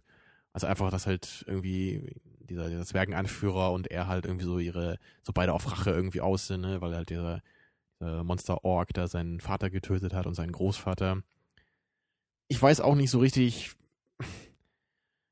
Es ist einfach auch hauptsächlich so dieses Design so. Das, das sieht für mich einfach aus, als gehört der irgendwie in 300, dieser Typ. Ja. Und es, es ist einfach kein, kein Monster, so was irgendwie nach, nach Mittelerde aussieht. So im Gegensatz zu diesen Goblins zum Beispiel. Die fand ich halt irgendwie cooler. die, die, das, da gab es ja so ganz viele verschiedene Monster da in allen verschiedenen Größen, ne? diesen riesigen König und dieses ganz Ja. kleine Viech, was da irgendwie, Ja, ja, du, ne, diese so- Briefträger und so. ja genau, der da Ja. irgendwie an so einem Seil dann irgendwie so runter, runterfährt. Da dachte ich auch wieder, das war irgendwie, irgendwie lustig, das war eine neue Idee, das war Ja. charmant und nicht einfach nur so ein, so einen komischen Zombie-Ork, so das, das muss irgendwie nicht sein. Worauf ich mich ja richtig freue, ist der Drache. Das hat mir, Mhm. der hat mir gerade am Anfang schon sehr gut gefallen. Der wird ja nie so richtig gezeigt natürlich, ne, Ja. damit der zweite Teil dann noch richtig wirken kann. Genau. Und bei dem hatte ich eben auch so die Assoziation von. Also das hat, auf den freue ich mich echt, weil das ist, glaube ich, so ein Fantasy-Element, was, was, was mir vielleicht besser ja, gefällt Drachen finden eigentlich auch alle toll, ne? die sind ja einfach auch cool. Ja, also, die sind cool und das war auch schon in dem Moment so dieses, weil ich ja dachte, so das wird auch irgendwie ein bisschen kindgerechter. Ich meine, gut, als er da die Stadt schon abgefackelt hat, war das nicht so ganz kindgerecht. Aber Drachen, wie du sagst, sind einfach cool. Irgendwie, Mhm. auch mit, mit sechs Jahren findet man Drachen cool und mit 25 findet man Drachen immer noch cool. ja. Und ähm, ja, also da, der, der hat mir am Anfang schon, schon relativ gut gefallen, aber da ging es dann auch schon so los, wo ich mir dachte, ist irgendwie ein bisschen, bisschen merkwürdig, dass es jetzt irgendwie so ernst zur Sache geht mit diesem Drachen, anstatt irgendwie, wobei es irgendwie, wobei sich der Film da auch noch nicht so ganz entscheiden konnte, was er will, aber Ja, der Drache war ja echt nur so ein paar Mal angedeutet, damit er dann im zweiten Teil dann auch richtig zu sehen ist. ja. Ist Und wie so wahrscheinlich im dritten Teaser, ne? Teil auch noch irgendwie. Also ich weiß ja Vermutlich. nicht, ich vermute ja immer noch irgendwie, dass der, dass das Buch irgendwie im zweiten Teil aufhört und der dritte, der dritte Teil irgendein so komischer Film dazwischen ist. Ich, ich habe keine Ahnung, ich weiß irgendwie auch nicht. Also von den Titeln her, ne, ich weiß auch nicht. Vielleicht ist der dritte Teil nur der Rückweg von der Drachenhöhle von Bilbo, weil es Das heißt Ende vom ja Journey zweiten so there and back again, so, wer weiß. Ja. Was ist denn Bilbo auf seinem Rückweg vom Abenteuer passiert? naja, Gute- ich lasse mich ja. überraschen. Ähm, Ähm, naja. Was mir gerade noch einfällt, ähm, was mich halt auch so ein bisschen gestört hat an dem Film, war halt äh, so, dass teilweise die Gesetze der Physik doch arg strapaziert wurden. Hm. Und diesen Eindruck hatte ich eigentlich bei den äh, Lord of the Rings Filmen nicht so. Da gab es natürlich auch so ein paar bisschen abgedrehtere Szenen, so zum Beispiel im dritten Teil, wo dann Legolas auch diesen Olifanten da zerlegt alleine. Das, das war aber immer noch glaubwürdig. So, da dachte man, ja, Legolas, das ist halt ein Elb, das ist halt ein großer Kämpfer, der kann das halt. Ne? Und das war arschcool in dem Moment. eben. Obwohl der Elefant trotzdem nur als einen gezählt hat. Ne? ja. Genau. ja, jedenfalls, das, das habe ich dem Film auch noch abgenommen. Oder ich habe dann auch so gesagt, so, da bin ich auch gerne bereit, ein bisschen was von der Glaubwürdigkeit wegzugeben, einfach Ja. weil die Szene so unglaublich großartig ist. Ja. Aber hier war das halt eher so, da gab es echt so ein paar Szenen, zum Beispiel als sie da in dieser Falle bei den Goblins waren. Also da war ja so diese Falltür und dann sind sie runtergefallen in diesen Käfig. Ja. Und das sah irgendwie aus, als wären das so 100 Meter gewesen, die sie da in so einer krassen Steinrutsche da runtergerutscht sind. Und äh, also wenn da jemand noch lebt, der da unten ankommt, da würde ich mich sehr wundern normalerweise. Ja. Und dann auch später, wo sie da dann an diesen, hier, was war das so, die, diese ganzen unterirdischen Gebilde, ne, von diesen Goblins, diese, diese, wie, wie sagt man da, diese, diese Holzbrücken, die da überall gebaut wurden in diesen Höhlen. Was da alles passiert teilweise, ne, und dann, dann schlagen sie da eine halb kaputt und dann fliegt das Ding irgendwie so an diesen Seilen dann von einer Ecke zur anderen und trotzdem schaffen das irgendwie alle und dann krachen sie ja irgendwie alle, alle zusammen dann auf diesem Ding noch darunter in diese Felsspalte. Also das war einfach zu viel, so das, das kaufe ich dem Film irgendwie nicht ab. Also wie, ich habe halt immer das Gefühl gehabt, wir sind hier trotzdem in einer, ich meine, wir sind in einer Fantasy-Welt, aber trotzdem gelten da irgendwie die Gesetze der Physik noch und man kann nicht einfach alles überleben. Ja. Also war das für dich ein Problem auch so? Oder ist das für dich alles so, Fantasy, da ist eh alles möglich? Nee, das ist mir, ich glaube, das ist mir nur nicht so stark aufgefallen wie dir. Vielleicht habe ich auch nicht ganz so kritisch drauf geguckt, aber ähm, so prinzipiell hast du schon recht. Und ich erinnere mich an King Kong von Peter Jackson, an eine Szene. Den ich ja nicht kenne. Oh, also da wollte ich den Film am liebsten ausschalten. Ich glaube, ich weiß gar nicht, die waren da irgendwo schon auf dieser Insel und der ganze Hauptcast, also die wichtigsten Schauspieler werden irgendwie oder rennen vor, vor einer Herde, glaube ich, weg. Irgendwie Antilopen oder irgend, irgendwelche Tiere, irgendwelche oder Nilpferde oder irgendwas, vor irgendwas äh, Großem und viele davon rennen sie weg. Und es ist so unglaubwürdig in dieser Szene, wie halt echt, genauso wie du es gerade beschrieben hast, eigentlich alle schon zehnmal hätten sterben müssen, aber natürlich irgendwie davonkommen, nur weil sie irgendwie berühmte Hollywood-Schauspieler sind und noch wichtig für den weiteren Film sind, wo ich, also das, das, das hatte nicht, also zum Glück ist es jetzt beim, beim Hobbit nicht ganz so krass. Aber prinzipiell hast du auch schon recht, dass da auch so manche Momente, wo dann auch da dieser Goblin-König da auf, auf den noch drauf landet, wo ich mir auch dachte, ja, witzig in dem Moment und die Pointe funktioniert, aber wenn man kurz drüber nachdenkt, ist es irgendwie auch, das funktioniert Ja. dann auch nicht mehr. Aber Ja. ähm, Wie gesagt, vielleicht habe ich auch nicht ganz so kritisch geguckt wie du. Ich hoffe, das klingt jetzt auch nicht alles zu negativ, was ich hier sage. Ich, ich versuche halt nur so die, die paar Dinge so ein bisschen zu betonen, die mich halt ein bisschen gestört haben. Trotzdem, Vielleicht- der Film war ja immer noch, also vielleicht würde ich nicht, nicht sagen großartig, aber wirklich sehr, sehr gut. Das, Vielleicht sollten wir kurz, um auch den Bogen äh, zum, zum Abschluss auch zu finden, nochmal ganz, ganz kurz, weil wir ja vielleicht doch etwas viel kritisiert haben, einfach nochmal so die positiven Aspekte kurz äh, ansprechen, ja, die für uns eigentlich gegeben sind. Und das ist unter anderem Neuseeland, es eben. ist Mittelerde. Also das der Film hat einfach fast alle Qualitäten, die eben auch die Herr der Ringe Trilogie hatte. Ja. Was die großartige Landschaft angeht, was Die das. Make-up angeht. Ja, das Musik, die Musik auch. Und ich fand das wirklich, die Musik war echt großartig teilweise.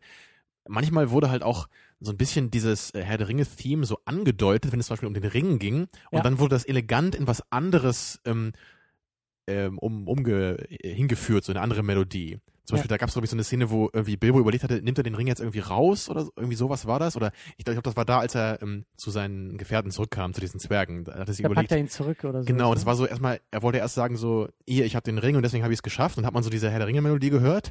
Und dann hat er sich entschieden, den Ring doch nicht rauszuholen aus der Tasche. Und dann wurde Ja. diese Melodie so ganz elegant in eine andere Melodie verwandelt. Also gerade während er sich entschieden hat, das fand ich super schön gemacht.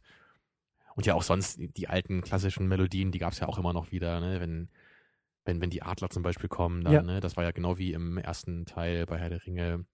Oder ja, auch die Herr der Ringe, äh, die Ringmelodie gab es immer wieder und Und wie gesagt, Gollum, der, der noch besser ist als früher.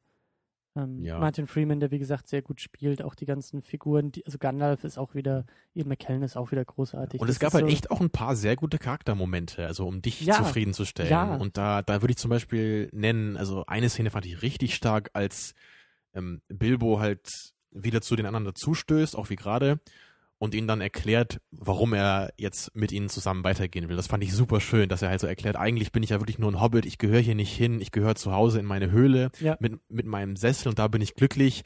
Und deswegen helfe ich euch, weil ich genau auch möchte, dass ihr wieder sowas habt, so ein Zuhause. Das fand ich super schön, einfach wie er das so erklärt hat.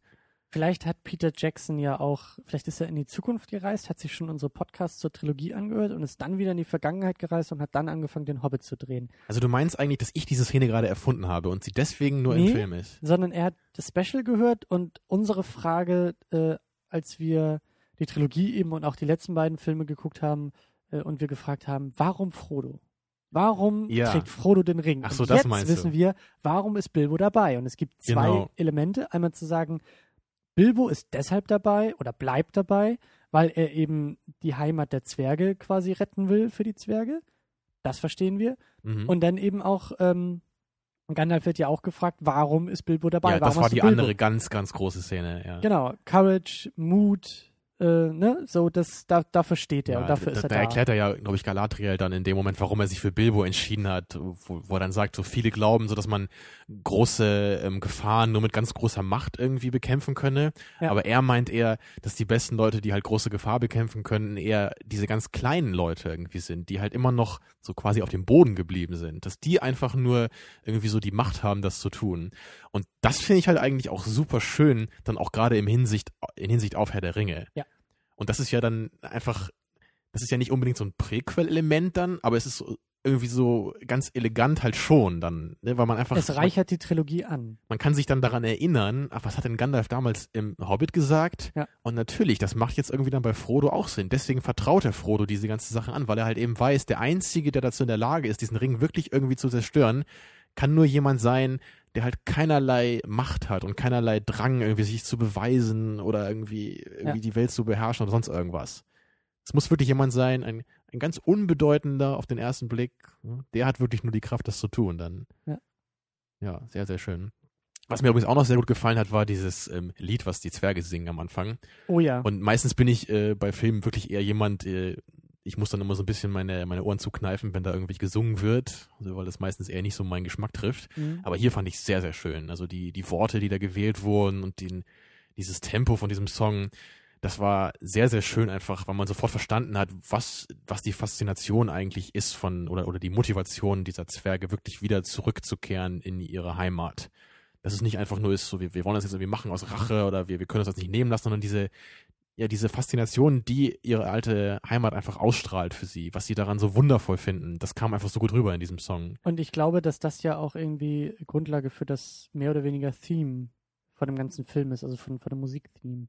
Ja? Ich glaube schon. Ich glaube, dass so diese, diese leichte Fanfaren, die wir dann immer wieder hören, wenn, wenn, wenn wir die großen Landschaften sehen und so, ich glaube, das ist äh, basiert oder oder da sind Verbindungen irgendwie zu diesem zu diesem Lied, was sie davor also Das ist mir nicht aufgefallen, fände ich aber sehr, sehr schön, ne? dass so quasi in diesen Momenten immer diese Erinnerung an Genau. das alte Zuhause irgendwie aufklingt in ihnen. Ich, ich leg dafür meine Hand nicht ins Feuer, aber ich hatte den Eindruck. Ähm, ja, um auch langsam hier zuzumachen, ähm, wollen wir irgendwie, glaube ich, so zwei Punkte nochmal kurz diskutieren oder zwei Fragen stellen. Zum einen, da sind wir auch schon drauf eingegangen, so generell diese Problematik von Prequels.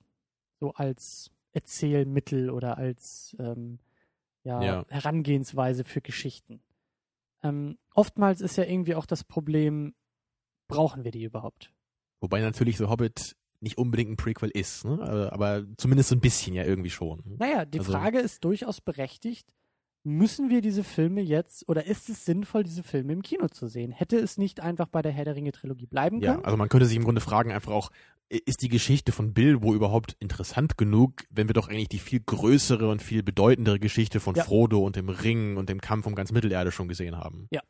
Also diese grundsätzliche Frage, brauchen Mhm. wir die Prequels, brauchen wir die Vorgeschichte? Natürlich, klar, es ist halt äh, ähm, quasi erscheinungshistorisch äh, ähm, ja so, dass das irgendwie davor rausgekommen ist, aber davon jetzt mal abgesehen, vergleichbar vielleicht auch mit eben den Star Wars Prequels oder Prometheus, was wir schon erwähnt Ja, haben. muss man die Geschichte von Darth Vader überhaupt erzählen? Also Ja. man kann es sicherlich tun, aber ich würde immer sagen, so eigentlich nicht. Nö. Oder zumindest nicht in Bezug auf die alten Filme. Das war jetzt nie irgendwie eine Frage, wo man dachte, Mensch, das muss aber irgendwann mal erzählt werden, damit ich das richtig verstehen kann, wer dieser Charakter eigentlich ist. Ähm, da würde ich jetzt grundsätzlich, wir haben jetzt nur die, die erste Episode gesehen, aber ich bin eigentlich guter Dinge. Also gerade auch, also es wäre schöner, wenn es noch ein bisschen mehr klar wird, auch was diese Trilogie sein will, eben ein bisschen mehr positioniert in Richtung ähm, leichtere, humorvollere, kindgerechtere Unterhaltung. Dann wäre ich Mhm. noch mehr an Bord und würde sagen, jawohl, weil das will auch was ganz anderes sein. Ja, aber Wenn's- kam halt, wie gesagt, nur teilweise rüber und in manchen Ja. Szenen dann irgendwie gar nicht. Aber so grundsätzlich bin ich der, der Sache auch optimistisch eingestellt und sage, jo, finde ich okay, finde ich gut, können wir gerne machen. Da bist du ja wahrscheinlich auf der auf derselben Ja, Seite. das äh, schließt sich eigentlich dann an die Sache an, die ich vor einiger Zeit hier heute schon gesagt hatte. Eben, dass halt, eben halt, dass halt die Geschichte irgendwie hauptsächlich für sich selbst stehen muss und halt nur Mhm. so ein bisschen irgendwie mit Herr der Ringe in Berührung kommt. Und wenn das halt so ist, dann funktioniert das für mich. Und dann ist es halt auch kein richtiges Prequel, sondern irgendwie nur, nur in gewisser Hinsicht ein Prequel, aber in erster Linie eine eigene Geschichte. Und das wünsche ich mir eigentlich in jeder, ja, in, in jedem quasi Prequel in Anführungsstrichen. Mhm. Dass es in erster Linie ein eigener Film ist, den man nicht immer nur in Hinsicht auf andere Filme gucken muss. Und da muss man halt ein- einfach nochmal die Star Wars Prequels erwähnen, weil man Ja, da einfach an, an jeder. Ecke und an jedem Winkel so das Gefühl hat, das ist nur wieder gemacht worden, um irgendwie eine Frage zu klären, die irgendwie relevant ist für die äh, späteren Teile, also Ja. quasi älteren Teile. Ja, oder halt auch, das ist jetzt eine Anspielung auf später, die nur da ist, um eine Anspielung auf später zu sein. Genau, oder zum Beispiel diese Szene, wo Yoda da äh, diese äh, Jünglinge da trainiert, ne, mit Ja, diesem genau. Lichtschwert und die haben diesen komischen Helm auf. Das Ja. war einfach eine Ja. Szene in Episode 4. Da hat einfach äh, Obi-Wan irgendeinen so einen Helm genommen und Luke das Lichtschwert in die Hand gedrückt und plötzlich ist das irgendwie eine offizielle Trainingsmethode der Jedi. Ja. Man genau weiß, ah, da haben sie sich den alten Film angeguckt und die Szene einfach jetzt irgendwie neu verpackt dann in den anderen Film gemacht. Ja. Halt super langweilig und die ganze Magic geht dabei verloren und kein Mensch bräuchte sowas. Ja. Ja, das ist einfach so, how you make a prequel wrong. Genau. Ähm, grundsätzlich kommt dazu noch das Problem von, ich will es nicht schon wieder irgendwie n- Dramaturgie nennen, aber ähm, vielleicht auch die Charaktere betreffen oder die Geschichte betreffen, weil wir wissen einfach, oder ja, wir haben Vorkenntnisse, die nicht unbedingt förderlich für das Erzählen der Geschichte sind. Zumindest Wir nicht in, wissen- äh, hin- in Hinsicht der Spannung. Genau, wir wissen, Gollum stirbt nicht. Wir wissen, Bilbo stirbt nicht. Wir wissen, Gandalf stirbt nicht. Oder nicht so, dass er nicht wieder irgendwie zurückkommen könnte. Ähm, Ja, und wir können uns auch denken, dass es vermutlich eine schöne Geschichte wird, im Großen und Ganzen ein tolles Abenteuer und nicht irgendwie eine schreckliche, blutige Geschichte, die Bilbo bis an sein Lebensende irgendwie völlig psychisch fertig macht, ne? Sondern es ist eine ja. Geschichte, an die er sich gerne zurückerinnert, Ja. trotz aller Gefahr und die er dann irgendwann gerne aufschreibt, um sie Frodo zu hinterlassen. Genau, und das ist halt eben auch, das ist ja eigentlich bei allen Prequels irgendwie, je nachdem, wie, wie stark sie irgendwie auch an, an die späteren Teile ähm, angelehnt sind, aber das ist ja auch so eine grundsätzliche Problematik. Ja, man kennt das Ende schon und Bevor man wird den irgendwie, Anfang gesehen hat, ja. Ja, es wird quasi rückwärts aufgerollt, die Geschichte. Ja. Ja, es ist irgendwie ein bisschen merkwürdig, ne? weil das ja schon bei vielen Filmen wirklich eine Menge ausmacht, so beim ersten Mal schauen, wenn man einfach gar nicht weiß, wohin will dieser Film, was bedeutet mir das alles. Ja, ich meine, gerade sowas wie Seven, ne? wenn man den zum ersten Mal guckt, also ich war da so von den Socken am Ende, weil ich halt überhaupt nicht gewusst habe, wie das irgendwie Ja. endet und dann dieses Ja. Ende, das ist einfach was unglaublich Großartiges. Klar, es ist auch ein ganz anderer Film oder so, aber einfach nur in so einer Hinsicht sollen ja die meisten Filme eigentlich funktionieren, dass sie einen irgendwie überraschen am Ende oder dass sie einen irgendwie auf neue Pfade bringen und nicht, dass man irgendwie im Grunde genau schon weiß, so wie so das letzte Bild ist und man nur noch dann sieht, in welchem Detail jetzt man dahin geführt wird. Das ist aber auch ein, eine sehr gute Überleitung für, die, für, das, für das zweite größere Thema vielleicht. Ähm, und das ist mir jetzt aufgefallen beim, beim Schauen vom Hobbit. Vielleicht bin ich da auch wieder ein wenig äh, spät mit dieser Erkenntnis und vielleicht ist es der restlichen Welt schon vor mir aufgefallen. Aber ähm, den Herr der Ringe-Film und jetzt auch dem Hobbit geht es eigentlich gar nicht so sehr um Figuren und Charaktere und vielleicht vielleicht lehne ich mich aus dem Fenster, vielleicht geht es auch gar nicht so sehr um eine Geschichte, die erzählt wird. Es geht, glaube ich, viel, viel mehr um die Welt, um Mittelerde. Mhm. Und gerade wahrscheinlich auch aus dem Fantasy-Aspekt um das, was in der Welt passiert. Es gibt Drachen, es gibt Zwerge, es gibt Orks, es gibt Gut, es gibt Böse, es gibt Wälder, Landschaften, alles Mögliche. Und das erklärt vielleicht auch, warum ich nicht ganz so angetan auch von den Filmen bin. Also, dass ich immer noch so ein Mhm. bisschen meine Distanz halte, weil ja, es gibt jetzt auch die Charaktermomente beim Hobbit und die gefallen mir auch wirklich gut. Aber es ist irgendwie, es könnte mehr sein. Es könnte alles mehr sein. Die Figuren könnten, könnten wichtiger sein und, und klarer sein und ähm, ja, und ich glaube, also dir ist das, glaube ich, auch gar nicht so wichtig wie mir, mal wieder. Also ich bin da auch absolut deiner Meinung, nur war das halt für mich nie ein Problem und für mich war das eigentlich eher selbstverständlich, glaube ich. Aber es war immer was, was zumindest implizit in meinem Kopf immer klar war. Hm? Also ich glaube sogar, das, was du sagst, das trifft auf die Bücher äh, von Herr der Ringe noch viel mehr zu als auf, den, auf die Filme. Mhm. Das ist halt, dass man wirklich immer merkt, diese Detailverliebtheit, dieses, dieses Ausufern der Geschichte manchmal in quasi irrelevante Bereiche für die Geschichte jetzt in erster Linie, dass das halt immer wieder vorkommt, zeigt irgendwie auch, dass halt der hauptsächliche Reiz von Herr der Ringe meiner Meinung nach eher in dieser ganzen Welt besteht. Ja. Und nicht in einer einzigen Geschichte, die in dieser Welt erzählt wird. Also, und wenn überhaupt, dann ist es eher so diese Fülle von verschiedenen Geschichten, die irgendwie alle darin auftauchen. Also diese Gesamtheit macht eigentlich erst so diesen ganzen Reiz aus, finde ich. Was halt, glaube ich, auch wieder ganz gut dazu zusammenpasst, dass ich halt eben auch den Hobbit so gerne mag, weil er halt wieder eine andere Geschichte ist, die so dieses Universum von Mittelerde wieder so auf ihre Weise so ein bisschen bereichert. Mhm. Und was damit irgendwie dann auch alles andere auch ein bisschen toller macht damit. Und das passt eigentlich auch ganz gut halt dazu, dass man eben nicht das Gefühl hat, dass die Charaktere so das Allerwichtigste sind. Und ich würde halt schon sagen, beim Hobbit, da gab es tolle Charaktermomente und es gibt natürlich auch manche tolle Charaktere, wie Gandalf zum Beispiel. Aber natürlich so, die meisten Zwerge sind jetzt irgendwie nicht als Charaktere sonderlich wichtig oder Mhm. relevant für die Geschichte. Ja. Sondern da geht es eher wirklich, dass man einfach durch die Geschichte die Möglichkeit hat, dieses Mittelerde irgendwie zu erleben. Diese, diese Größe, diese ganz verschiedenen Dinge, die da irgendwie passieren können. Völker und Ja, Beziehung genau. und äh, Geschichte, also äh, Historie, sowas. Eben. Und dass sich halt irgendwie eher so viele kleine Geschichten so ineinander verweben.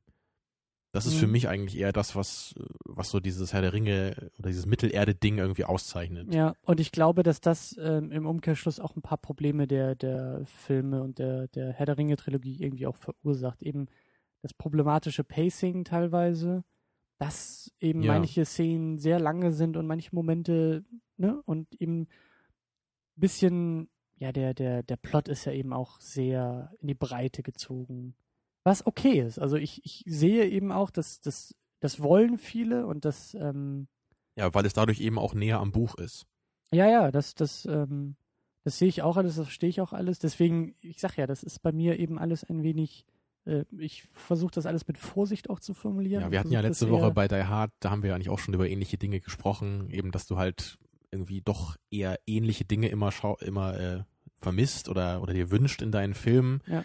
Und dass ich halt eher so eigentlich verschiedenen Genres auch verschiedene Dinge abgewinne und die eigentlich auch so als völlig gleichwertig dann anerkenne. Mhm. Und du bist ja schon eher jemand, der dann so den Wunsch hat, eigentlich muss für dich in erster Linie immer eine tolle Geschichte mit tollen Charakteren erzählt werden. Ja. Und alles andere, das weißt du ja auch zu schätzen, glaube ich, aber erst wenn es halt irgendwie dann in dem Kontext entsteht, oder? Dann ist der Also- Film wirklich für mich perfekt oder dann habe ich das, das Optimum Genau. quasi erreicht. Und Ist- ich würde, glaube ich, eher andersrum rangehen dann. Mhm. Oder bei, bei manchen Dingen zum Beispiel. Und deswegen bei, bei so Fantasy-Filmen, da geht es für mich in erster Linie immer eher um die Welt. Und erst danach um die Geschichte und die Charaktere. Mhm. Deswegen dürfen die nicht völlig willkürlich sein, aber so zum allergrößten Teil sind da einfach andere Dinge so für mich in erster Linie wichtig. Mhm. Ich denke jetzt gerade ein bisschen an Star Wars und habe da das Gefühl, dass es ähnlich ist, aber dass die Charaktere und die Geschichte halt, also das ist für mich eher, wie soll ich sagen, ähm, Ist von der Das- Qualität noch ein bisschen näher beieinander vielleicht. Oder genau, da gibt's nicht so das krasse Gefälle wie jetzt bei Herr der Ringe in meinen Augen. kann ich schon in gewisser Weise nachvollziehen. Würde ich jetzt auch sagen, wobei ich jetzt alle genannten Filme super gut finde. Ja, ja, klar. Nur, dass halt, da hast du wahrscheinlich recht, bei, bei Star Wars ist es, ich würde schon sagen, in erster Linie ist es da auch die Welt, die ich so toll finde, Mhm. aber einfach auch die Charaktere da, die sind irgendwie noch ein bisschen zeitloser. Mhm. Also ein, ein Han Solo ist irgendwie noch eine ganz eigene Liga, so das stimmt schon. Mhm. Hat einfach noch mehr Persönlichkeit, so als die meisten Charaktere so in diesen Mittelerde-Filmen jetzt. Ich hoffe, Ich das klingt nicht wieder zu negativ die ganze Zeit hier. Nein, ich weiß nein. auch nicht. Nein, nein, das, ach, uns wird bestimmt vorgeworfen, wir hassen den Film und wir hassen alles Herr der Ringe, aber ähm, ich frage mich jetzt auch noch, ob das wirklich so ein Fantasy-eigenes ähm, Ding ist, dass eben die Welten so stark im Vordergrund stehen. Ob das irgendwie auch in anderen Genres, ähm, man könnte vielleicht sagen, 2001 ist auch relativ charakterschwach, und, aber da geht es auch nicht so sehr um Welten, da geht es um, um ganz andere Themen oder so. Aber Mindfuck. ja, Ja, 2001 ist halt immer so das Ding, das lässt sich irgendwie schwer einordnen. Und Matrix ist für mich auch eher charaktergetrieben. Also, Boah, oder- echt? Findest du? Ja, also, Also, ich finde eigentlich, das, das Schwächste jetzt wirklich noch an Matrix finde ich eigentlich schon die Charaktere jetzt noch. Gerade so Neo, der ist ja schon ziemlich austauschbar. So, ne? Neo ist doch nicht austauschbar. Er ist austauschbar gespielt, ja, weil Keanu Reeves jetzt nicht unbedingt. Äh, Also für mich war es bei Matrix, glaube ich, auch eher so diese, dieses Szenario, diese Welt, so diese, diese philosophische Überlegung dabei, ist eigentlich alles irgendwie nur ausgedacht, können wir uns sicher sein. stimmt schon, Das ist für mich da auch so in erster Linie eigentlich relevant. stimmt schon, aber ich sehe die Charaktere ähm, ja schon schwächer als das, aber, aber noch ein bisschen näher dran als jetzt bei Herr der Ringe. Also das würde ich nicht sagen. Also, Das also, würde ich schon Also Neo und Trinity sind für mich ziemlich schwache Charaktere. Das, das tut für mich dem Film halt echt keinen großen Schaden an, aber die sind einfach cool. Aber die sind halt irgendwie überhaupt nicht irgendwie so greifbar, finde ich. Ich könnte jetzt nicht sagen, was Neos irgendwie Persönlichkeit ausmacht. Ja. Also würde ich, oder gerade bei Trinity, da hätte ich echt äh, Probleme, glaube ich, sie irgendwie ein bisschen zu beschreiben. Wir Ja, für coole ist- Filme so äh, zum Vergleich finden hier. Ja, es ist ja auch vor allen Dingen alles so graduell. Das ist jetzt nur nicht. Stimmt schon, was du sagst, aber naja.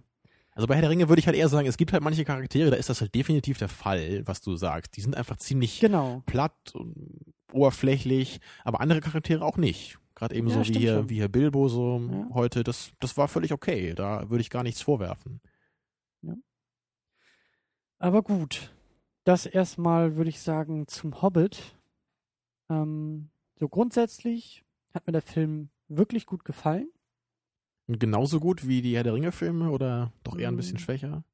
Nee, eigentlich genauso gut, wobei ich finde das, ich finde das echt ein bisschen, ein bisschen schwieriger jetzt festzustellen, weil, glaube ich, Herr der Ringe eher eine Konstante für mich war und Hobbit Mhm. mehr so eine, so eine, so eine Kurve. So eine Ja. Sinuskurve, ja, so mit, mit Höhen und Tiefen. Genau, das äh, ein paar Momente, die wir auch schon angesprochen hatten, wenn es irgendwie ein bisschen zu düster wurde oder auch ein paar, ne, der, der erwähnt, dieser erwähnte Goblin und so ein paar Punkte, die ich einfach Ork, nicht so du? gut. Oder Ork, ja stimmt, Ork war ja. Du meinst ja, einen genau. weißen Ork. genau, Ne? genau, genau. Goblins sind die in der Höhle, das ist wichtig, deswegen muss ich dich da jetzt korrigieren. Vielen Dank dafür.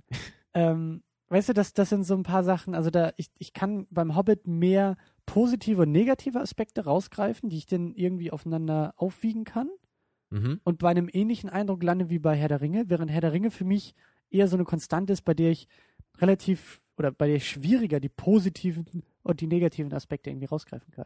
Weil, weil für dich da eher alles so miteinander verwoben ist, ne? Und Ja, Okay. Ja, das kann ich schon ganz gut nachvollziehen.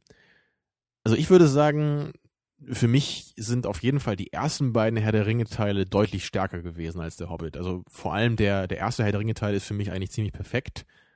Der gehört auf jeden Fall zu meinen Lieblingsfilmen.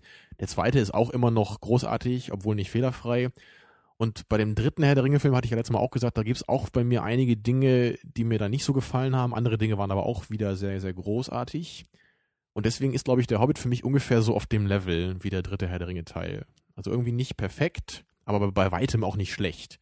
Einfach nur ein Film, der schon irgendwie seine eigenen Stärken und Schwächen hat. Ja. aber prinzipiell eine Empfehlung und prinzipiell sollte Fall. man diesen Film gesehen haben. Vor allem natürlich, weil er so relevant ist und man mitreden sollte. Hm, Also ich muss ja sagen, aus meiner persönlichen Perspektive halte ich ihn für weniger relevant, aber wenn ich mir anschaue, wie voll das Kino heute war und wie viel. Aber bei Looper Menschen- hast du gesagt, den muss man gucken, weil der so relevant ist. Ja, ist er auch. Da, da bleibe ich auch dabei. Und du meinst, der Hobbit ist so, so kinogeschichtlich äh, weniger relevant als Looper? Na, wer weiß, in zehn Jahren? Ja. Kann schon sein. Lupe ist für mich auch nicht unbedingt kinogeschichtlich relevant, sondern einfach, weil, weil der ein spannender Film zu einer guten Zeit war und immer noch ist. Mhm. Aber das sollte man vielleicht in der Sendung nochmal nachhören. Ach, was wir wieder für schön äh, bescheuerte Vergleiche wieder an Filmen heute gemacht haben. Herrlich. Tja. Ähm, nächste Woche, wir sind jetzt ja kurz vor Weihnachten hier am Start und nächste Woche quasi, wie man immer so schön sagt und was ich nie wirklich verstanden habe, zwischen den Jahren, sagt man ja dazu. Ja, aber eigentlich sind wir ja noch in 2012, ne? Eben. Also wir sind ziemlich eindeutig noch in einem Jahr. Also zwischen Ja. den Jahren könnte man Für manche endet halt vielleicht das Jahr mit Weihnachten, weil sie dann sagen, danach, da kommt eh nichts mehr. Weißt du, das ist so wie das, wie nach dem Abitur, ne? Oder ist nach dem mündlichen Abitur, oder wie war das? Da gibt's ja noch so ein paar, äh, so ein paar Wochen dann Schule und dann gibt's erst die Zeugnisse. Richtig, ja. Aber das ist So eine Phase zwischen das. den Jahren. Deshalb, weil wir zwischen den Jahren sind und kurz nach unserer mündlichen Abiturprüfung, ich, äh, äh, nächste Woche machen wir auf jeden Fall ähm, eine quasi Sondersendung. Wir äh, Das wollen Second euch Unit Holiday Special. ja, das stimmt sogar. ja, hab ich hoffe, wir können das ähm, in Qualität so, ja, Ich- oder, oder Christmas Special können wir vielleicht noch mehr sagen dann. Ich habe ne? mir die ganze, die wirklich die ganze Zeit, die ganzen Wochen überlegt, wie zum Teufel sollte ich diese Sendung denn nachher nennen? Und jetzt weißt du es. Jetzt weiß ich es, ja. Oh es Gott. ist das Holiday Special.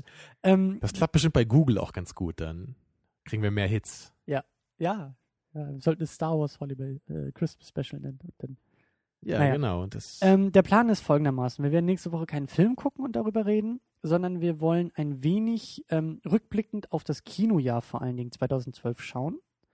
Also über die Filme, die dieses Jahr im Kino kamen, die wir auch für die Sendung irgendwie geguckt haben. Und ein wenig vielleicht auch einen Ausblick auf das kommende Jahr werfen. Eben auch wieder aus dem, aus dem Kinoaspekt. Also nicht ja, nur genau. Was interessiert uns? Was glauben wir, kann da ziemlich gut werden? Genau. Solche Fragen. vielleicht auch noch ein paar von unseren schon am Rande erwähnten Vorsätzen, die wir vielleicht noch äh, ausformulieren werden, was wir auch Mhm. mit der Sendung vielleicht ein bisschen vorhaben, aber eben auch ja so äh, kinotechnisch und ähm, ja, das ist ähm, in meinen Augen auch ein wenig die Sendung, die man auch äh, nicht unbedingt hören muss, sondern da vielleicht auch irgendwie die Zeit findet, in den Ferien noch ein paar ältere Sachen aufzuholen. Das nenne ich mal Eigenwerbung. Ja, es ist. Äh, warum nicht? warum nicht? Aber wir sind nächste Woche auf jeden Fall wieder am Start und werden dann in äh, wohliger Wohnzimmeratmosphäre äh, das Jahr Revue passieren lassen. Eigentlich müssten wir eine Clipshow machen, fällt mir gerade ein. Eigentlich müssten wir die Sendung machen, die nur aus alten Sendungen zusammengeschnitten ist. Tja, So, kannst du dich noch dran erinnern, Termino, als wir damals über Captain America geredet haben? Und dann kommt so ein Clip. das wäre schon cool, wenn das nicht irgendwie Wochen von Arbeit irgendwie beanspruchen würde, ne? Dass man zig Episoden nochmal durchhören müsste. Wir bräuchten Praktikanten. Ja, das wäre was. Bewerbt euch. Ja, aber das ist jetzt Ja. zu spät. Das äh, wäre dann für nächstes Jahr. Aber so ein Praktikanten wäre, glaube ich, gar nicht mal so schlecht. Ich muss aber echt sagen, ich habe jetzt kaum noch Lust, weil du gesagt hast, Mensch, ey, das braucht ihr euch eh nicht anhören. Puh. Das habe ich doch gar nicht gesagt. Vielleicht komme ich ja auch nicht vorbei. Das ist für mich die Folge, bei der ich es euch am ehesten verzeihen würde, wenn ihr sie nicht hört. Also das wäre für mich dann eher Captain America, glaube ich, gewesen oder sowas. Ja, das wäre für mich eher Boondock Saints, aber gut. Ja, der war auch gar nichts, ne? So Gut. ein gewöhnlicher Film. In diesem Sinne, habt schöne Weihnachten, äh, einen guten Rutsch wünschen wir euch nächstes, äh, nächste Woche. Äh, feiert die Tage schön, schaut schöne Filme, schöne Weihnachtsfilme. Wir haben es ja nicht ganz so sehr hier in der Sendung gemacht, aber genießt die ruhigen Tage in der Familie und mit dem Weihnachtsmann zusammen.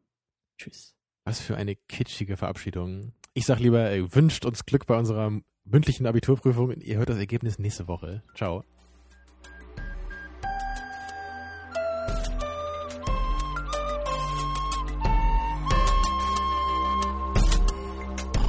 Second unit. Second unit.